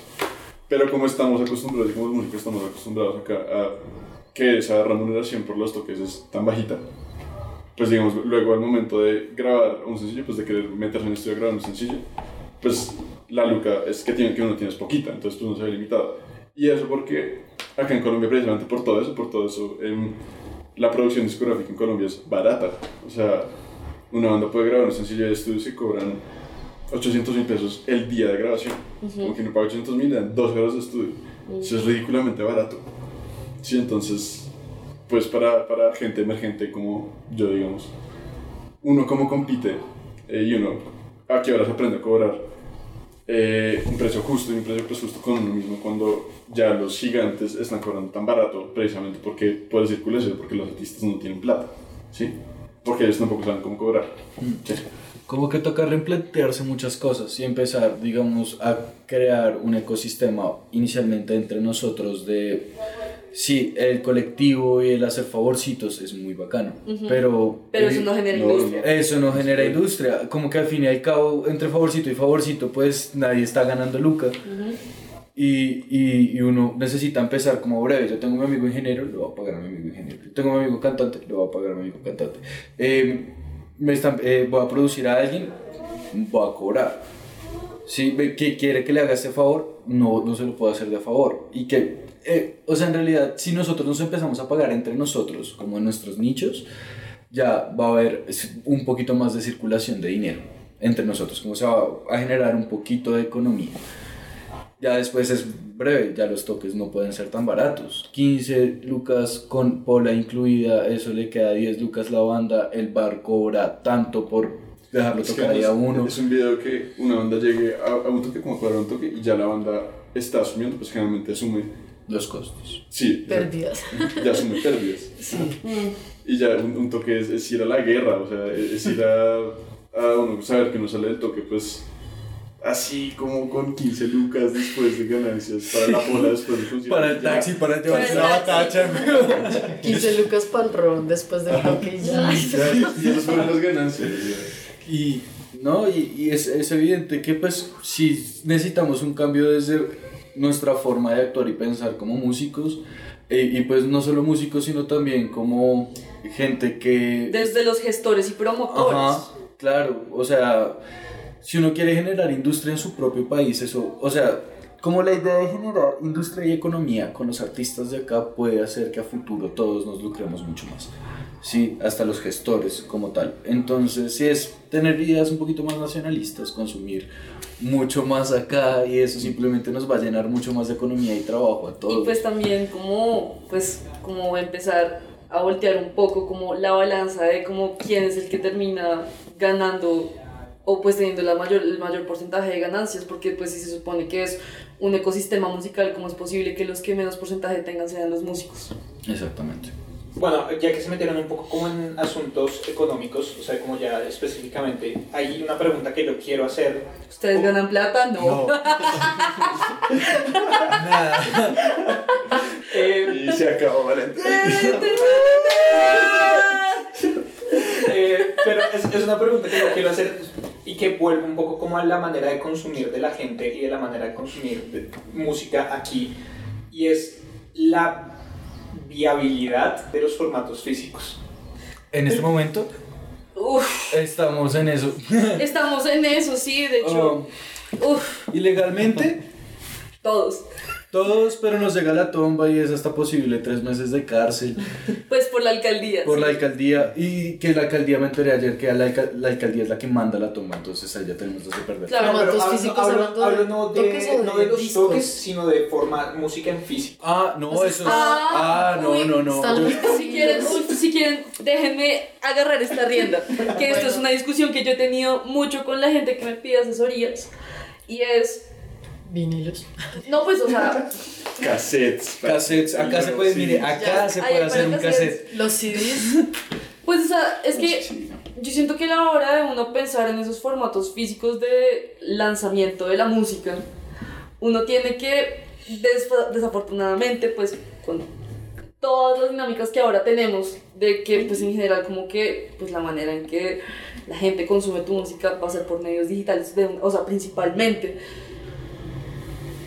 O sea, es, es pesado tener que pensar como cuál es el objetivo o, o cuál es la razón de fondo por la cual si a mí me consumen digitalmente de manera principal, cuál es la razón de fondo para yo querer sacar algo en físico que no estoy segura si realmente me lo van a comprar y que realmente si yo si no me lo terminan de comprar pues son pérdidas que yo asumo y no sé cuándo voy a terminar de, de venderlo ¿sí? y es como obviamente cuando uno comienza a hablar de estos formatos físicos yo en lo personal yo lo veo como un valor agregado a lo que se hace normalmente porque obviamente pues cuando pensamos no sé años 90 slash 2000. Todo el mundo estaba ahí comprando discos porque pues donde más escuchabas la música, o sea, realmente era como el Discman o te sentabas ahí a escuchar radio, o sea, como, oigan, me siento muy vieja diciendo eso, qué, qué triste.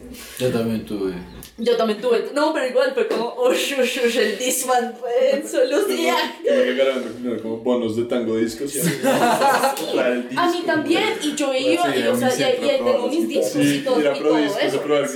Ajá, pero realmente cuando tú lo piensas como en este contexto de ahora, como que tú tienes todo en tu celular, o sea, a, quien, a cualquier artista que tú quieras encontrar, lo puedes encontrar en tu celular, así sea metiéndote Safari, Bandcamp, directamente en la aplicación Spotify, Deezer, Apple Music y todo lo que haya Tidal. Entonces, cuando realmente hablamos de todos esos objetos físicos, realmente siempre, o sea, en este momento, se considera como un valor agregado e incluso a veces yo, o sea, como que puedo estar equivocada, a veces incluso lo puedo tomar casi como si fuera merch. Literal. Es merch. Sí. Es, mer- o sea, es como algo más conmemorativo que, que técnico, no sé cómo decirlo, como que, por ejemplo, ahorita Hardem sacó Verdor Ujú. y Parce sacó unas ediciones de vinilos Espectaculares. puta, espectaculares. También algo dedicado a los melómanos, pues. Sí, Ajá. también. o Sí, sea, sí, sí. Es, es como, De producción de digamos, medalla. si, si hoy en día yo quisiera como comprar un vinilo de una banda que me trama, lo haría más por, por- porque es algo conmemorativo, ¿sí? como porque me gusta más el hecho de tener el vinilo, ¿sí?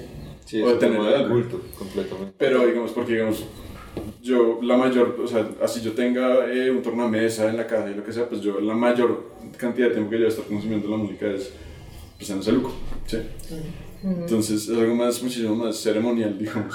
Exacto, como que si ya también dirigido a esas personas que ven valor en el ritual de destapar el disco, ponerlo, trin, luego voltearlo, ajá, como que sí, yo también disfruto de esas cosas, pero entonces ya se vuelve como un gusto específico.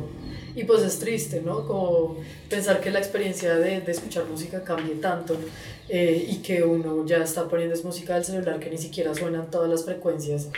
que su- que Sí, tiene. total. Y, Pues en Tidal. y sí, sí, total. Y no solo eso, sino que pues se supone que pues comprarle un disco o un vinilo a alguien es como la manera más directa de realmente apoyarlo al 100. Exactamente. Es un tema de fanaticada. Como si tú, alguien te compra un disco es porque en verdad es tu fan. Te ama. Ajá. Porque, porque un disco Sí. no es barato. O sea, O sea, disco- sea, sea disco, sea CD o sea vinilo, es plata. Algo bueno, digamos, que me gustaría mencionar sobre el formato en físico es que se está popularizando. El hecho de que se popularice es un, algo mercantil más que puede beneficiar mucho al artista musical. Claro, es una manera de volverle a sus manos como el control de poder recibir las ganancias de una manera más directa. Además, todas las ganancias, es como, no sé, si, bueno, si antes se hacía una en Tokio y ponía la mesita de merch, y hoy en día, pues, los discos, los vinilos, es como, ok, tengo la garantía que esa, esa plata es mía, o sea, Sí, esa- yo, yo la primera, lo he dicho resto de veces y la gente que está en el canal de estar mamá de escuchar esta vaina,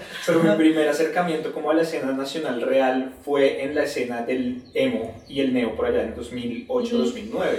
Y yo me acuerdo mucho que siempre eran las mismas bandas, uno iba por aquí a la mama, uno iba a los toques y había una banda específicamente que se llamaba FMAC. Ok. Y esta banda, la mamá del bajista era la que vendía el merch.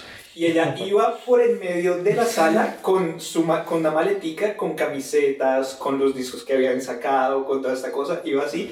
Y yo iba con mi mejor amigo y ya nos reconocía. Entonces cada vez que sacaban algo nuevo, van a comprarlo, pásenlo. Ah, y uno como sabía que, o sea, no había manera más directa de saber que yo estaba apoyando directo a la banda porque es que se le estaba Claro. comprando a la mamá. Claro. Sí, Claro, eso es son- muy bonito. Qué, qué linda historia. Pero yo, yo sí quiero, yo, yo sí quiero hacer esa lucha, o sea, yo sí quiero hacer esa lucha como desde lo que pueda de revivir el formato físico, porque me parece que me encanta el formato físico, me encanta escuchar en formato físico y creo que, como lo dijeron ustedes, es la mejor manera de apoyar una banda. Y de hecho me hice el objetivo como este año no voy a comprar música de afuera.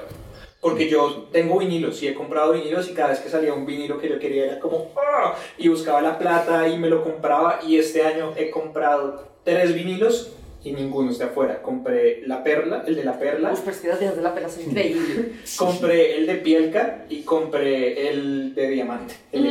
Entonces es como voy a- solamente voy a comprar formatos físicos de acá. Y creo que, creo que os- nunca me había sentido como tanto como en esa época apoyando a una banda tan directamente como en el momento en el que les escribí el correo como acabo de comprar, miren el comprobante. Ah, Severo. También era que la que no mucho mundo sabe, que pues igual se, se aleja de los formatos físicos, pero es, por ejemplo, Bandcamp y el, el Bandcamp Friday, que es, es una vaina que, no sé, como que siento que no, no, no ha cogido paso, pues como que la, la gente no lo conoce mucho. Y es, ok, puta, hay un día a la semana en el que le puedo dar toda la luca que Hay yo le pegué el a- primer viernes del mes, creo que es. O sea, es que yo compré un le estoy dando toda la plata al nuevo artista.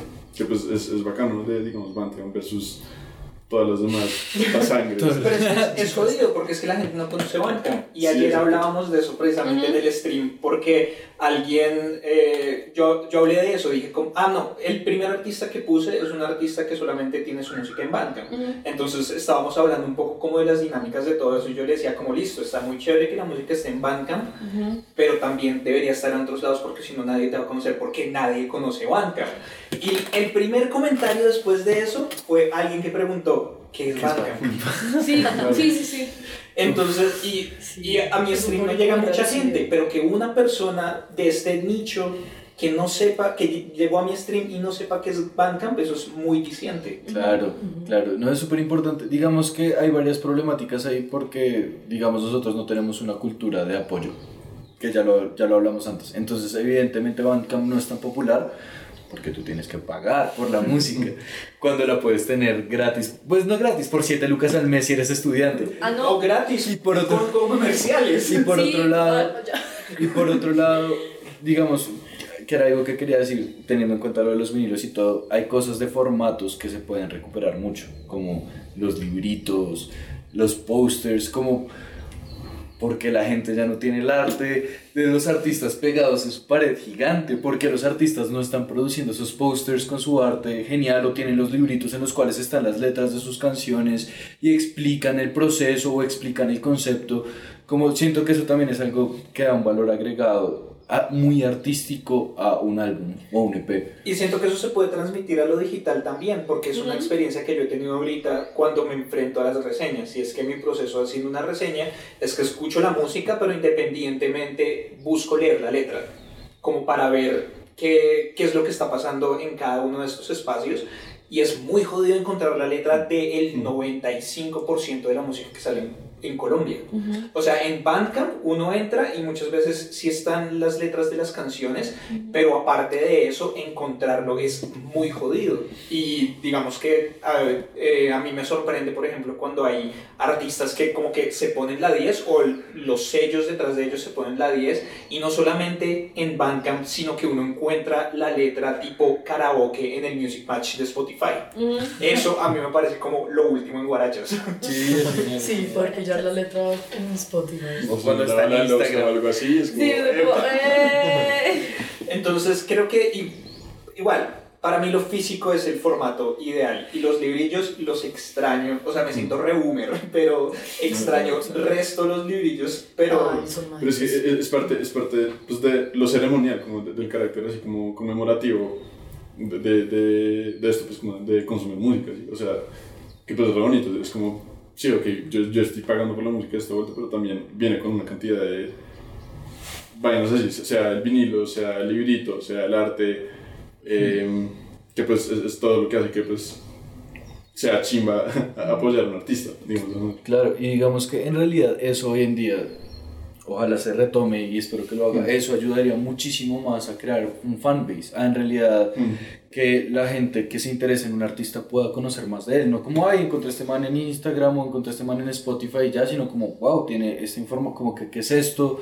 Como, el, digamos que la bio de Spotify es lo que se supone que reemplaza eso hoy en día, pero nadie ve eso.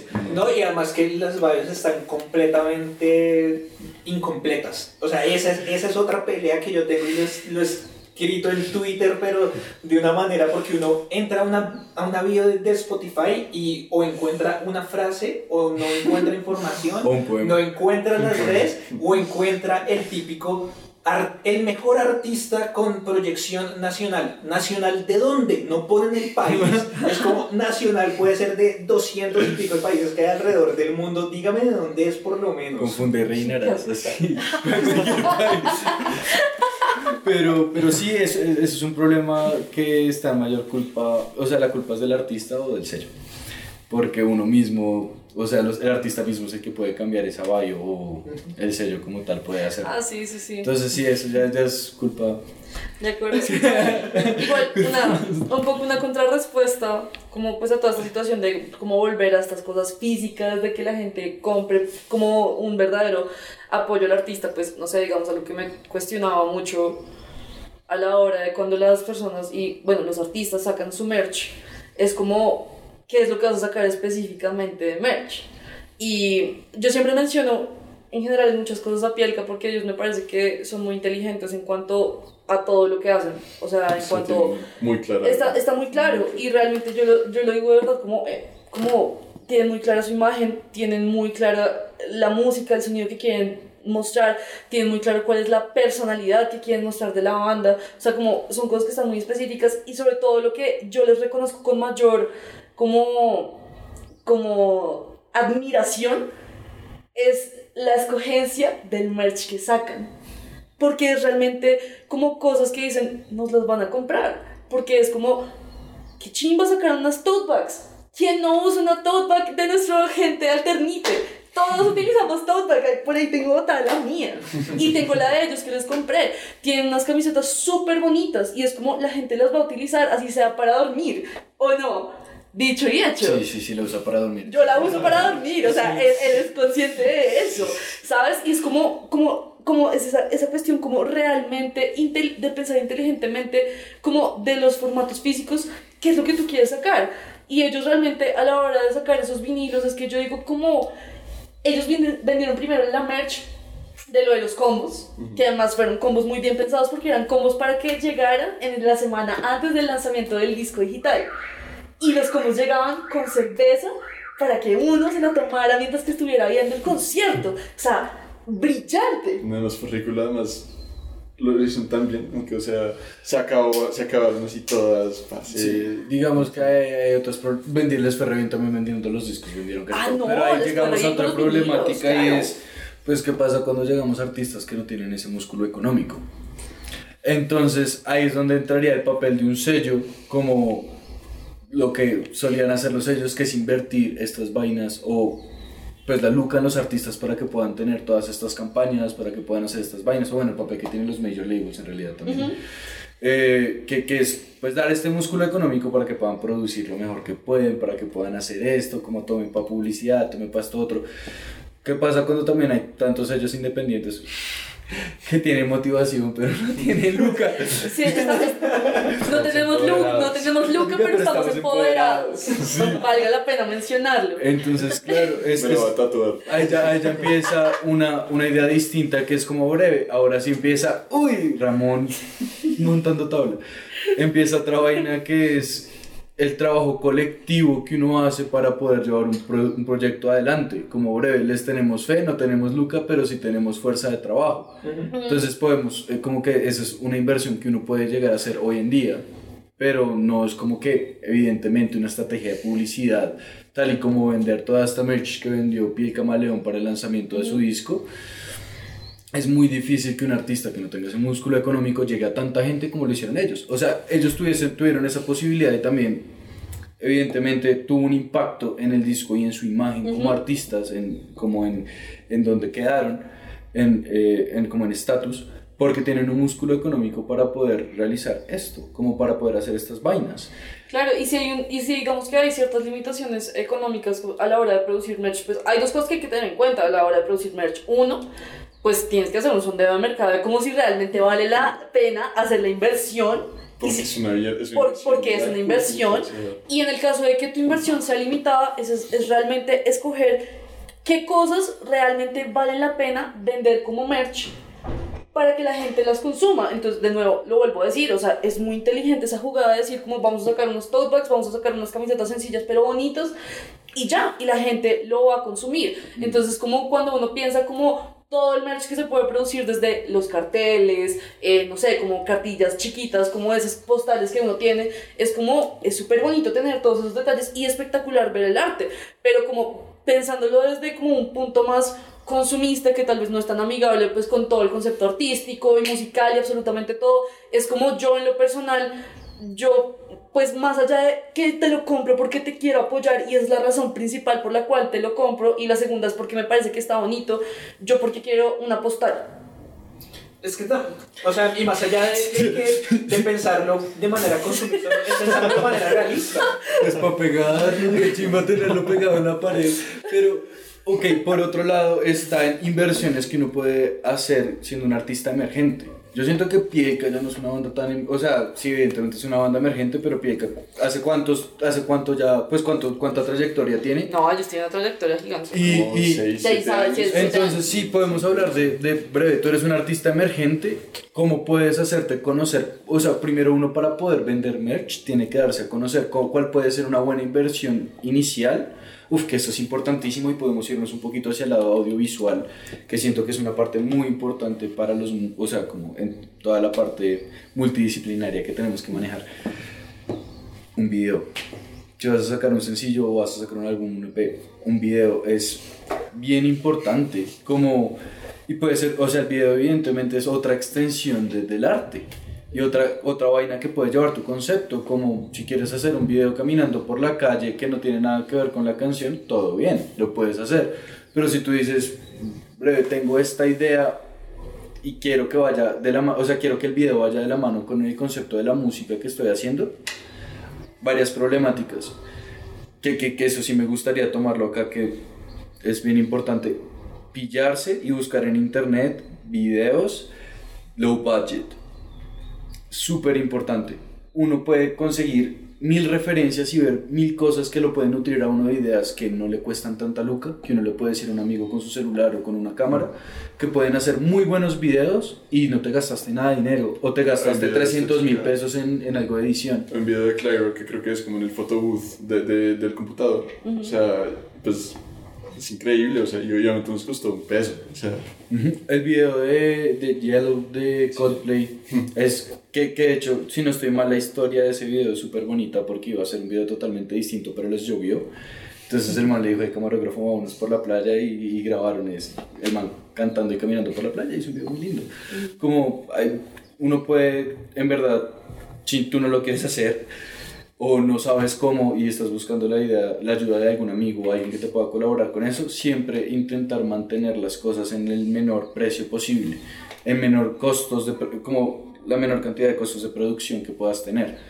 Luces, que puedas hacerlo con luces de día o si tienes lucecitas de colores en tu casa, que lo puedas grabar solo con el, solo con el, solo con, con, con el celular o algo así. Él es Ramón, él también hace parte de Ciudad. Sí, sí, sí, sí, es la mascota número uno y acá está la número dos. Kitty. Y no, y vale también la pena decirlo, o sea, como si tú tienes como el brazo económico para hacer una buena producción, hazlo. Hazlo. O sea, eso no, no hay que dudarlo, es hazlo. O sea, de verdad, como puedes pagarte un gran equipo de producción que te haga cosas muy chéveres, hazlo. Puedes pagarte un equipo de marketing que te lance unas estrategias increíbles, hazlo. O sea, siempre y cuando tengas la posibilidad de hacerlo junto con tu brazo económico, muy chévere. Pero realmente es importante como tener en cuenta, como sobre todo cuando es como el artista, el concepto del artista independiente, que es como en su principio, como en su enfoque principal de cómo hacer las cosas es de verdad como muy desde hacer todo lo posible desde el DIY y sacar productos y que aunque sean low budget estén muy bien hechos. Y sobre todo que estén muy bien conceptualizados y que realmente como que vale la pena como mencionarlo, analizarlo, hacerlo. Y, o sea, y sí, o sea, como realmente, o sea, como que no debería ser un problema para los artistas, como no necesariamente tener como absolutamente todas las, o sea, toda la plata para poder hacer eso, pero realmente lo que hay son opciones y uno no se puede negar a sacar ciertos contenidos audiovisuales, que porque no, porque lo primero que hay que meterle es plata a la producción y es como realmente hay que meterle toda esa plata a la producción porque a fin de cuentas a ti te consume más una canción si tienes un video, ¿sabes? O sea, como que la gente llega y dice como, uy, súper chévere, y toman las imágenes del video y se acuerdan de esa canción por las cosas que aparecen en el video. Entonces, cuando uno se pone a analizar como con el límite que tengo de como tal el dinero que tengo en ese momento, cómo lo debo aprovechar realmente y qué es y cuál es la mejor estrategia en cuanto a la producción del contenido que quiero sacar a la par de la música que más me beneficia tanto como artista como a mi bolsillo. Sí, no, y digamos que sí creo que ahorita no hay excusa. Ujú. O sea, estamos en una época en donde la tecnología permite hacer cosas que en ningún otro momento de la historia se podían hacer. Y si hay películas que se están grabando con celulares, uno puede grabar cualquier vaina. Y digamos que lo digo yo también un poco desde mi experiencia aquí en Cadencia y como de lo que me ha tocado a mí. Y es que también es un trabajo de deconstrucción y es un trabajo de quitarse los miedos y de quitarse las autoexigencias. Porque por ejemplo las entrevistas que yo hago con artistas que tienen el aspecto musical yo durante mucho tiempo lo dudé o sea, era una idea que yo tenía desde hace un montón de tiempo antes de cadencia y yo decía, pero no, es que yo no tengo los equipos y yo no tengo los micrófonos y yo no tengo esto, tengo mi cámara y tengo eso, no sé si eso me va a grabar en un espacio abierto, no sé cómo hacer, ni siquiera le tengo el, eh, el, el gato muerto, eh, no le tengo nada de eso y después fue como que, bueno, me voy a meter a Mercado Libre, me conseguí unos micrófonos de solapa que le puedo poner a, una- unas, unas grabadoras de, de periodista que yo tenía y es como está bien, o sea, no es el sonido súper, hiper, mega recontra bueno ni recontra producido de la Blogotech, pero suena bien. Y lo puedo hacer yo con mi cámara, con una sola cámara. Si mi celular tuviera una mejor camarita, está de pronto con el celular, pero aún así, si el concepto fuera lo-fi, con un celular está bien, uno no tiene que tener el 4K ni nada de eso, sino que hacer... Y, y hay otras vainas. Gracias, gracias, Que Jacob. suena así. Hay algo muy importante ahí que es muy, muy chévere. En, yo siento que todas las artes, las limitaciones son herramientas creativas. Entre más limitado uno esté, sea con la música, con lo que puede hacer en su computador, su guitarra, lo que tenga, eso es una herramienta creativa. Yo qué puedo llegar a hacer con esto. Yo qué puedo llegar a hacer con la cámara que tengo. Que me puedo imaginar que sea compatible con, con, con mi música sabiendo las herramientas que tengo disponibles. Y eso también es algo que tiene muchísimo valor. Evidentemente, el valor agregado de un video que va ligado conceptualmente, así sea de forma contrastante con la música, es mucho, o sea, como yo como, como consumidor lo valoraría mucho más que un video que se nota que fue como lo puso a grabar y se grabó parchando con los amigos y ya ese es el video, qué chévere. Pero cuando uno se da cuenta que en verdad hay un esfuerzo dentro de, de- la producción, así, o sea, no- lo que decía low budget, como uno no necesita tanto o los mejores equipos o estas vainas, pero uno sí necesita meterle la mano a ver un tutorial. A cómo puedo hacer esto, cómo puedo hacer que mi video se vea mejor, o cómo puedo editar esto online sin necesidad de descargarme el programa porque mi computador no tiene la capacidad para manejarlo. O yo no puedo O- pagar el programa. o no puedo pagar el editor, pero hay mil herramientas que, o sea, literalmente uno podría, si no, así no tenga computador y no tenga celuco, digamos, pedirle el celuco prestado a cualquier amigo, es como cranearse una buena idea, pedir un celuco prestado, grabar un video, decirle, parce, mándemelo por el correo, irse a su correo a un café internet, pagar dos mil pesos por dos horas de internet y meterse ahí a editar un video online. Porque hay mil editores de videos gratis en, en internet. Exacto. Como siento que es mucho más valioso el esfuerzo de las personas que quieren sacarlo porque tienen una idea. a, es que es importante sacar un video, entonces hagamos cualquier vaina.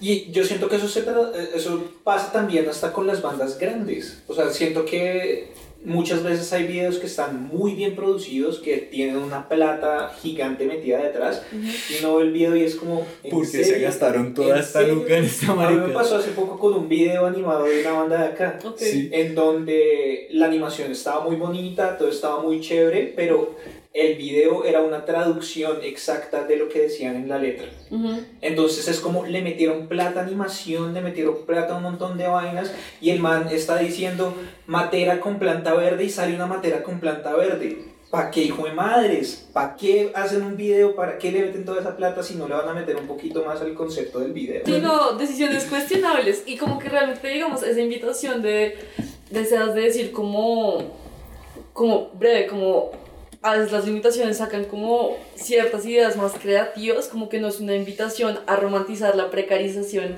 de, de recursos. Importantes. O sea, es muy importante recalcar eso, sino que es como el artista independiente tiene que darla toda.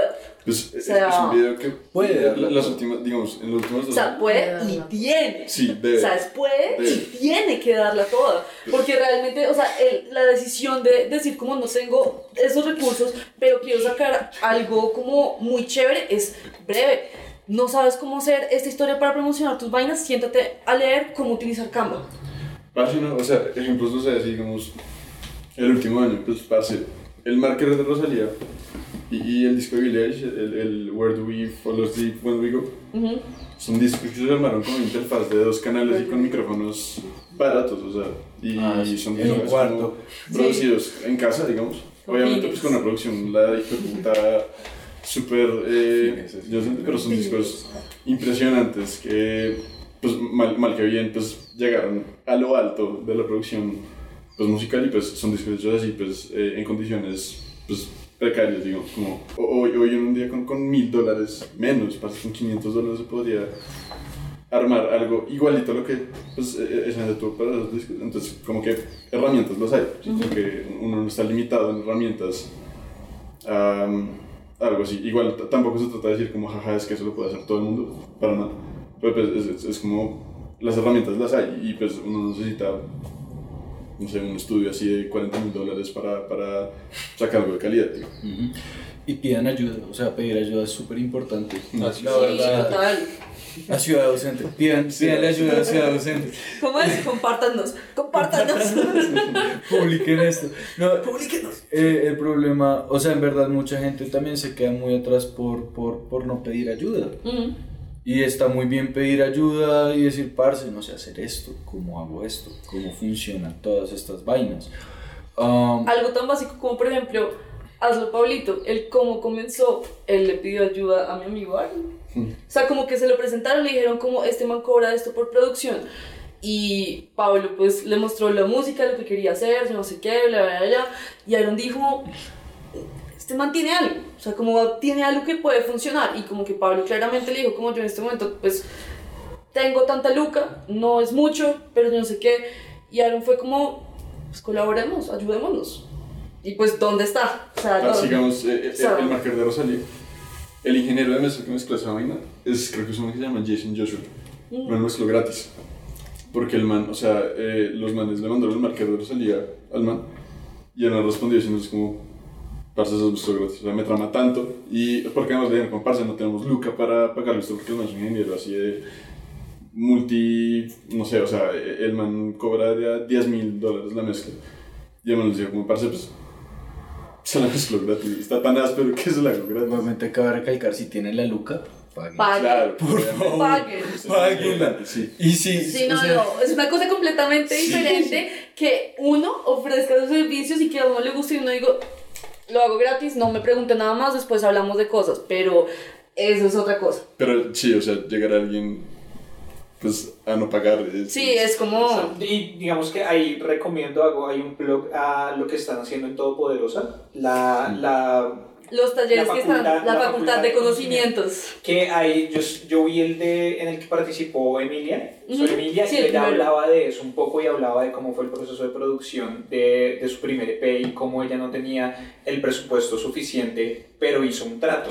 Entonces, maneras de lograrlo hay. O sea, Sí, uno exacto. puede decir como, no te puedo pagar full, pero podemos, podemos irnos de esta manera o podemos buscar otra, otra manera, pero sí, eso de llegar a, regálame tu trabajo.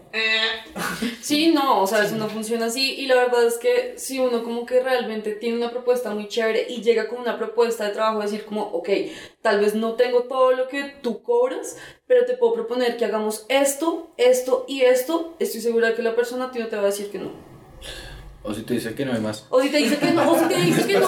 Sí, o si te dice que no hay más, o sea, claramente, o sea, que no todo el mundo tiene que gustarle, uno, lo que tú propones con tu proyecto, y dos, pues no necesariamente como que tú les muestras algo muy chévere y le- después les, les muestras la propuesta con la cual podrían trabajar a ti, es posible que te digan que no, pero definitivamente siempre va a haber una persona que te va a decir, esto está muy chévere, hagamos este acuerdo, hagámoslo real.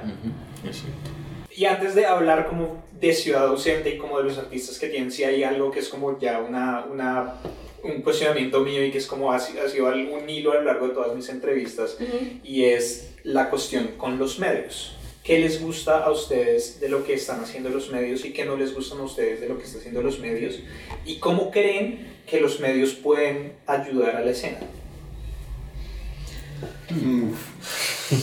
Me parece que están haciendo, o sea, como que más en la pandemia se han creado muchos, muchas plataformas como que difunden toda, toda la información que está pasando en nuestro, en nuestro nicho. Y Sí, no, es muy pues- positivo. O sea, es muy chévere ver que cada vez como que más gente se anima a ser parte de este movimiento de hacer que las bandas tengan visibilidad por medio de, así que así tú no seas el que músico graduado de la Javeriana, yo no sé qué, sino que te animes de verdad a escuchar la música de acá y digas, esto me pareció increíble, lo voy a compartir, es como brillante. Y mientras más personas como que estén en ese medio también eso ayuda mucho así como o sea así como es importante como generar más industria por medio de sellos y demás gestores también es, es importantísimo tener personas que hablen al respecto y que cada vez se animen más y más y más porque a fin de cuentas todos hacemos parte de un mismo ecosistema Claro. Que, o sea, sí, no, digamos que en un hipotético y algo que tal vez no sea tan chévere, no habría nada mejor que, ese- que, que- que existiera un poco de farándula. Como que en realidad Se farandularizar a los artistas me parecería increíble. Antes de eso, a mí me parece que el papel de los medios, pues digamos, en, en la música y con respecto a los artistas es muy importante porque es ese lugar en donde le van a decir, bueno, ¿y su proyecto qué es? ¿Y usted qué está diciendo? Y en donde... Sí, porque normalmente lo que pasa es que uno empieza a hacer unas canciones que están hablando sobre unas cosas eh, y, y quiere sacar esa música, pero luego le van a preguntar en un festival como, bueno, haga un breve resumen de qué es Carita Sucia y, y usted cómo ve su proyecto.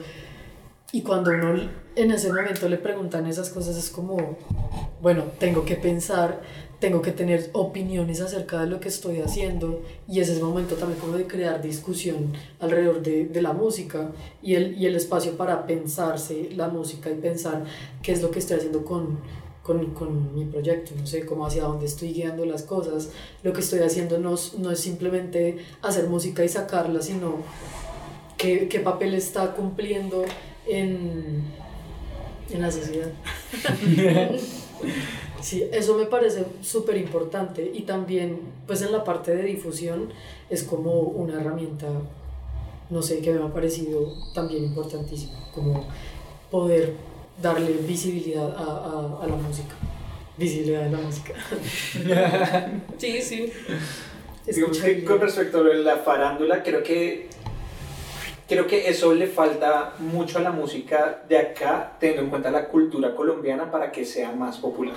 Sí. O sea, no es algo que yo quiero que tenga, pero es algo que efectivamente le falta y es como digan lo que quieran, pero Epa Colombia saca ahorita una canción y tiene todas las reproducciones del mundo porque Epa Colombia es una figura polémica, que se generan dramas alrededor de ella, se genera una farándula y suceden un montón de vainas que se podría se podría crear una farándula dentro de la música y se podrían cre- crear así tipo canales de drama del mundo del maquillaje, del drama del mundo musical y que no sé quiéncito Sería dijo que áspero. esto y que no sé quién dijo, dijo esta otra vaina. Es que si tú te pones a pensar, eso hace parte de, de- de- de- no, o sea, la música hace parte del mundo del entretenimiento. Y que el mundo del entretenimiento es el día a día de la vida de la gente, de, de lo que le importa, o sea, como, o sea, la música y el músico y el actor, eh, en, como mucho tiempo fue figura de, de uff, es el actor, es el músico, está en un pedestal, ¿qué será su vida, cómo vive? Y eso era algo que en serio llevaba a la gente a sentir como, la, o sea, a ser fanaticada, a, a tener esa atracción hacia, hacia los artistas. Y es algo muy paila, es algo muy paila, es algo horrible, pero en realidad es algo que, que, que, que funciona y que sirve para, pues, la escena y más bien la industria del entretenimiento en general. Sí, como si se formalizara un poquito más eso, pues, funcionaría bastante. Evidentemente no ya, en un futuro. Sería, sería chistoso. De hecho, yo creo que sería muy, muy gracioso. Pero sí es algo que es negativo y positivo a- al tiempo. Como sería muy chévere que el arte y los artistas no fuesen valorados de esa forma. Pero evidentemente a la hora de hablar de algo mercantil, sí, es, Ujú. sí, sí funciona bastante. No, pues valió la pena decirlo, o sea, realmente como entre la historia del arte y la historia de la música, cuando uno comienza a aprender de eso, uno se da cuenta que eso es puro chisme. No, sí, de hecho, hay clases, yo tuve clases de historia del arte en donde era más que historia del arte, era chisme en el arte. Y entonces, no, eh, no sé quiéncito se encontró con Botero en tal eh, bar en el centro y entonces dijeron de no sé quién, que no sé qué cosa y es como... Historia 4, las cartas Ok. de Schoenberg. Sí, como, ajá, con Stravinsky, y se conté, ajá, sí. Eh, bueno, y ya como terminando todos estos temas y ahora sí entrando directamente a Ciudad Ausente. ¿Cuáles son los artistas con los que están trabajando en este momento? Ujú. Y bueno, digamos que voy a lanzar como todas las preguntas de una vez. Eh, los artistas con los que están trabajando en este momento. eh, ¿Cómo llega un artista a ser parte de Ciudad Ausente? O sea, como cuál es el, cómo es el proceso de escogencia. Se Es una transportea vaina con nosotros. como de- O sea, digo esto como modo de chiste porque es como realmente una de las, o sea, como que, digamos, en- o sea, entre chiste y chiste y, y no tan chiste, que, o sea, como en el último Twitch que hizo Juan Antonio, el man, como que un nuevo artista de nosotros que se llama Maleable, es un rapero muy crack y próximamente vamos a comenzar a lanzar pues como su próximo trabajo, eh, se conectó al Twitch y como que justo en ese momento Toño abrió el correo que le mandé como man, como ponga esto. Y cuando abrió eso, como que nuestro artista llegó y dijo como, ¿qué le parece este sello? O sea, como se supone que voy a comenzar a trabajar con ellos. Y Toño le dice como, esos manes son muy firmes, como van para arriba, yo no sé qué, bla, termina de decir cosas muy bonitas, que es como muchísimas gracias, qué, qué emoción que la gente hable así de nosotros, como que bueno, en lo poco que llevamos tener ese apoyo. Y termina su frase diciendo, además, tremendo parche esas trasputeadas que nos metimos con la doctora Daniela Franco por los diciembres. No, increíble, magnánimo yo. No, sí, parche, parche. No, mentira. COVID, parche. Eh, el- yo siento que eh, hasta este punto eh, no tenemos como, pues, o sea, tampoco es que seamos, o sea, somos un sello emergente. O sea, De, de- que tengamos de cuatro o cinco meses. Es, Sí, es- como- evidentemente sí es como, bueno, que podemos aportarle a los artistas también que nos gusta. Hasta ahora no se le ha hecho, no a nadie, porque no siento que... No, re- o sea, es que realmente nos han llegado proyectos Muy muy, chéveres. chéveres. Es que es tan sencillo como, no sé, escríbanos, mándenos la música, si nos gusta, pues ya. Sí, o sea, no es como solo sacamos este género. eh, no, como que si uno ve también una intención del artista, como tomar responsabilidad de su proyecto, de hacer las cosas bien, de colaborar con lo que les proponemos para poder lograr lo que queremos. Eso es. Lo que pasa es que sí, es muy importante que el artista entienda que a la hora de pedir ayuda eso es trabajo para uno. Nosotros, o sea, esto es un trabajo bien demandante que la verdad no lo esperaba. No, Es como, no me las canas. Sí, es, es un trabajo muy demandante porque además no es... es una cosa que uno podría decir breve, hagamos un sello de Instagram y no hagamos nada más, subamos la musiquita, nos la mandan, la subimos, le hacemos un poquito de distribución y chévere, y hacemos algo como que nos empiecen a seguir, pero pues la idea también es como no quedarse ahí, es como bueno, cómo podemos sacar esta música, cómo podemos hacer todo esto real, cómo se puede volver esto una experiencia eh, que, que no, no tenga que ver solo con la música, cómo podemos hacer eventos distintos, cómo podemos en realidad a partir de lo que estamos planteando dar, brindar un apoyo mucho mayor al artista. eh, generar distintas, distintos formatos o distintos mecanismos económicos para soportar más eso en cambio de, de pensarlo al revés. Digamos, en este punto yo creo que tenemos más idea de cómo hacer ganar eh, dinero y seguidores a los artistas que a nosotros mismos. Sí, sí, de Como- acuerdo. En este punto como sello, casi que ni siquiera o sea, es más como un colectivo chistoso que eh, jura, o sea, esperamos que, que con el trabajo que estamos haciendo lleguen regalías en algún momento y que en los futuros eventos que hagamos y otros proyectos bien grandes que tenemos en mente para futuro podamos empezar a, a- a generar una base económica pero en realidad por lo que trabajamos más es como, bueno, ¿cómo podemos hacer que la gente escuche esto? ¿Cómo podemos hacer que nuestros artistas, eh, si vamos a hacer un evento, se ganen la luca?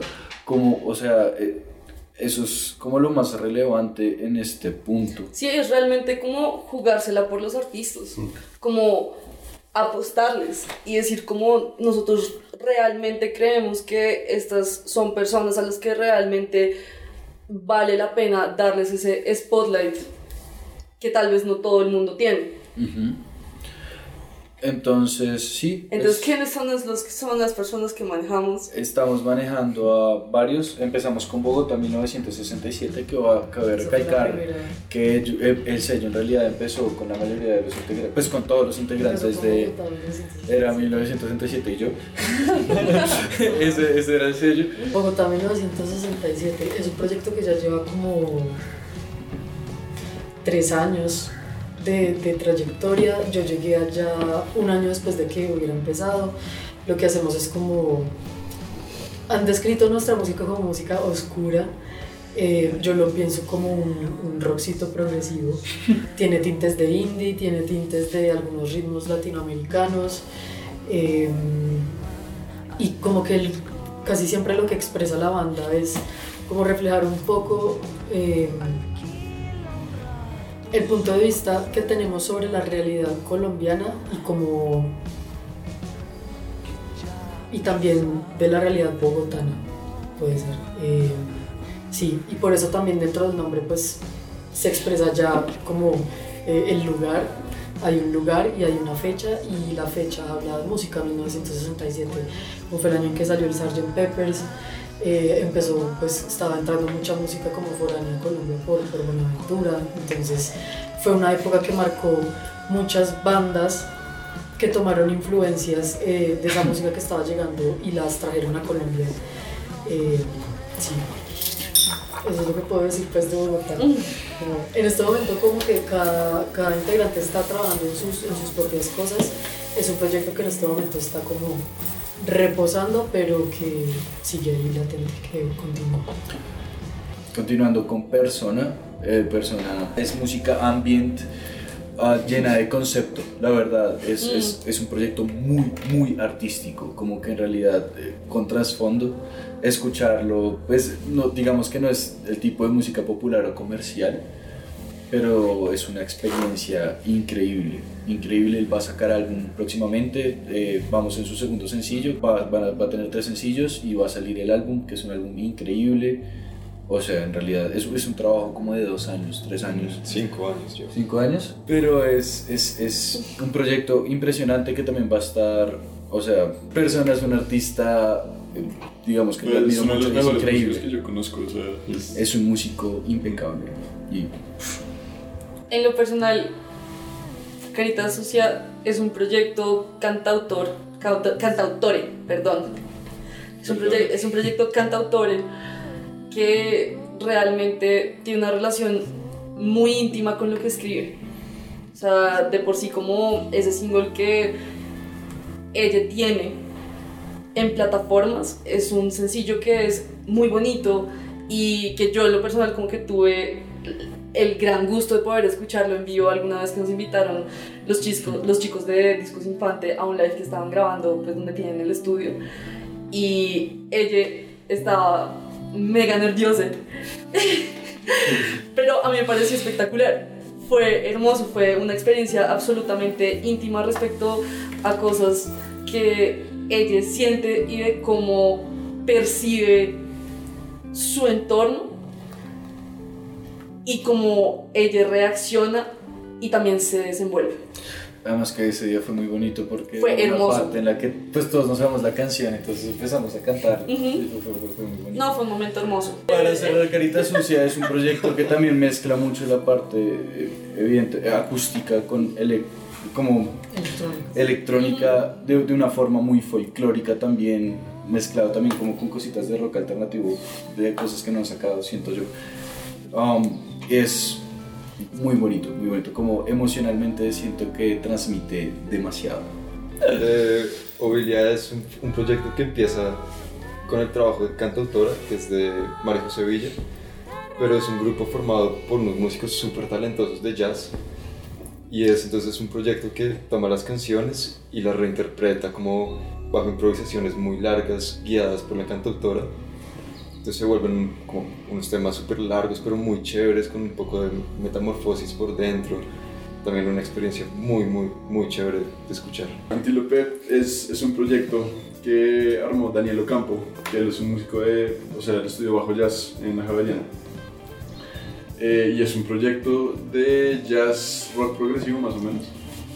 Pues, o sea, como que su foco principal es el rock con insumos de electrónica, o sea, no tocan electrónica, pero tienen insumos de la electrónica.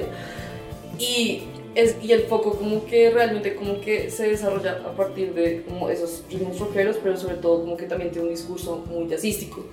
Y realmente como que lo bonito de ese proyecto es como esa dialéctica que ellos manejan entre la composición, el arreglo y la improvisación como una forma de constantemente renovar el género que ellos escogieron, que es la canción. Ah, y que viene, viene un nuevo proyecto en Ciudad Docente también de Juansi De que se Juan llama La teoría de las cuerdas. Parce, Divino. Buenísimo. Divino, es Buenísimo. espectacular. La, la Casa del Patio es el proyecto solista de Alejandro Peña, bate- gran baterista de Armenia y ex baterista de la Sociedad de la Sombrilla. También de Mantina. De Mantina también. Y el Camaleón. Y todas las bandas. Sí.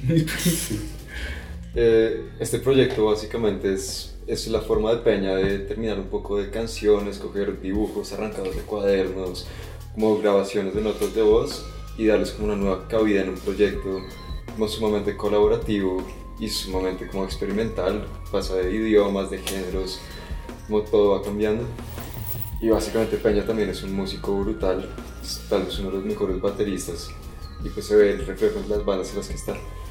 Entonces la Casa del Patio termina siendo un proyecto como súper ecléctico, súper interesante, donde pues estamos sacando en este preciso momento su, su álbum. Súper. Súper. Súper.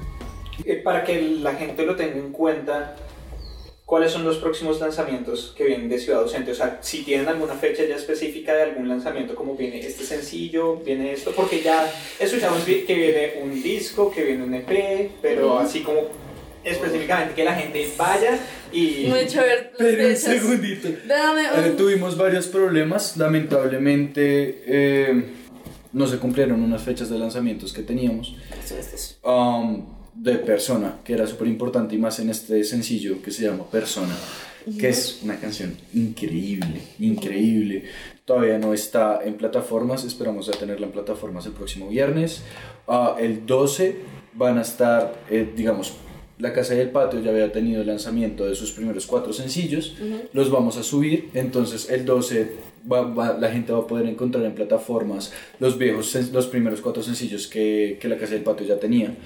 Um, el 19 tenemos lanzamiento de sencillo, de, de- del segundo sencillo de De este La EP Casa- de La ah. Casa del Patio, que es Fit Armenia. Entonces eh, está bastante interesante, es muy chévere.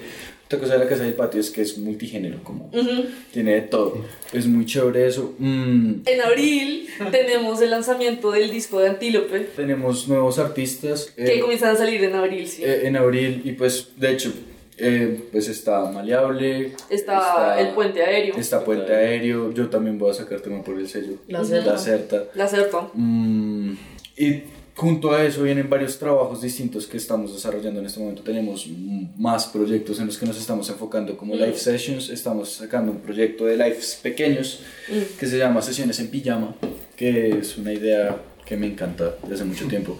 Eh, que la idea es hacer live sessions en el entorno más como personal de los artistas en formato pequeño. Entonces, el artista en pijama, en su cuarto, en su sala, ah, en acústico. Y nos parece súper lindo. Va a salir el de Antílope Pronto. pronto, en las próximas semanas, el, que, que va a ser el primero.